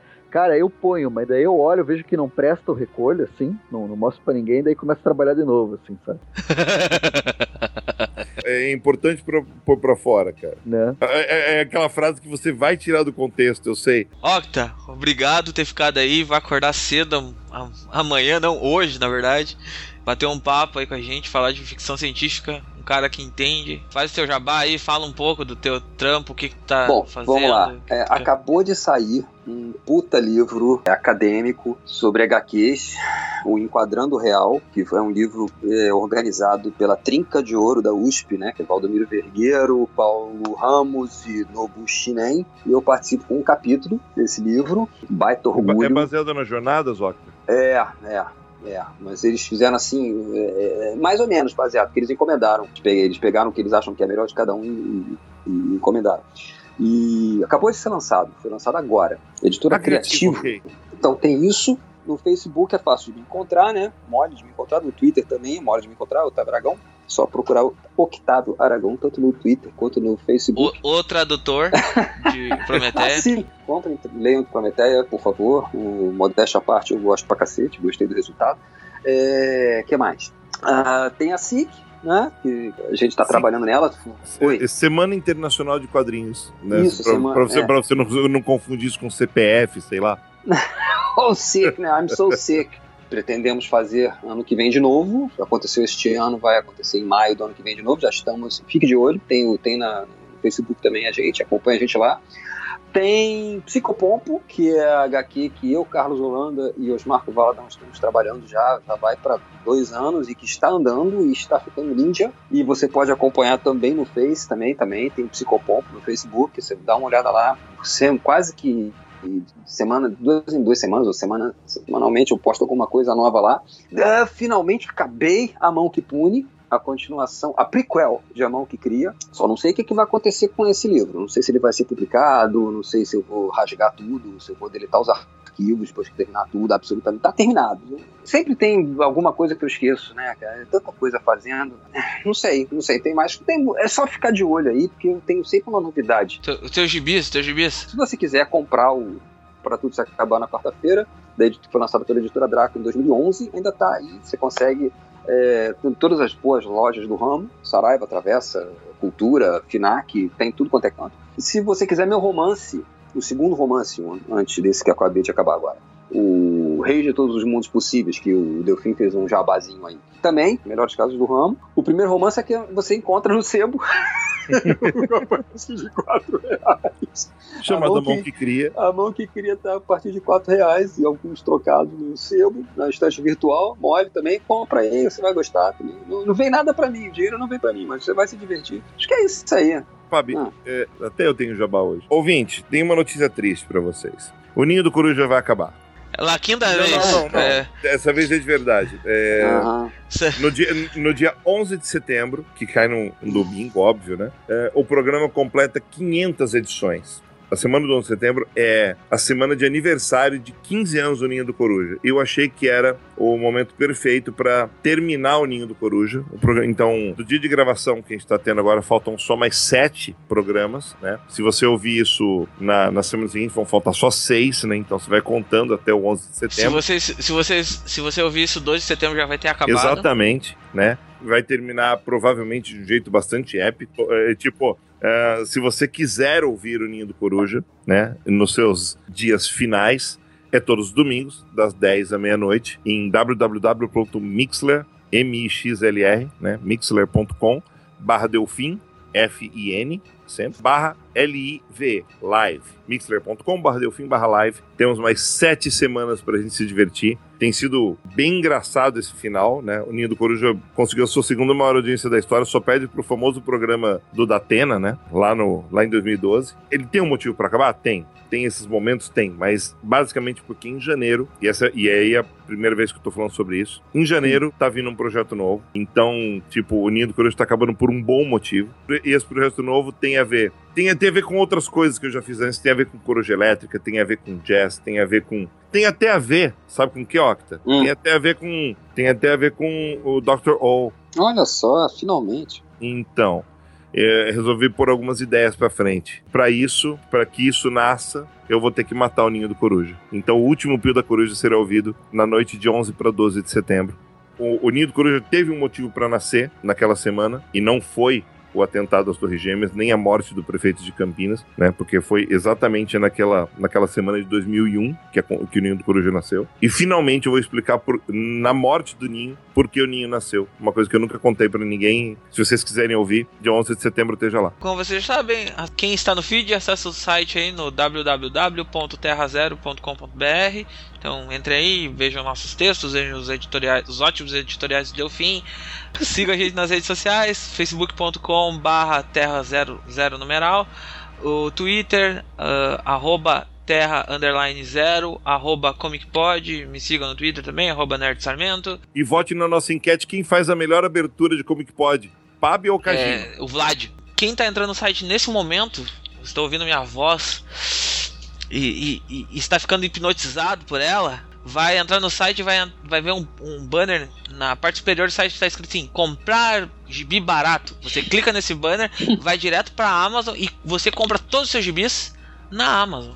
Ou você clica no link, vai estar aí na postagem, que é da Amazon também, e a gente vai ganhar um, uma comissão para manter o site funcionando aí, pagando servidor, editor terceirizado e outras coisas e editor de áudio, porque não sou é, eu. o Delfim não ganha dinheiro, o Delfim só ganha amor, e que é mais que ele merece, na verdade. Obrigado.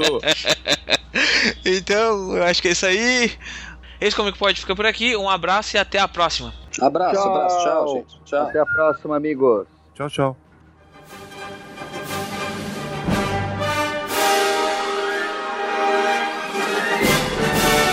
O Como que Pode é o podcast do site terrazero.com.br.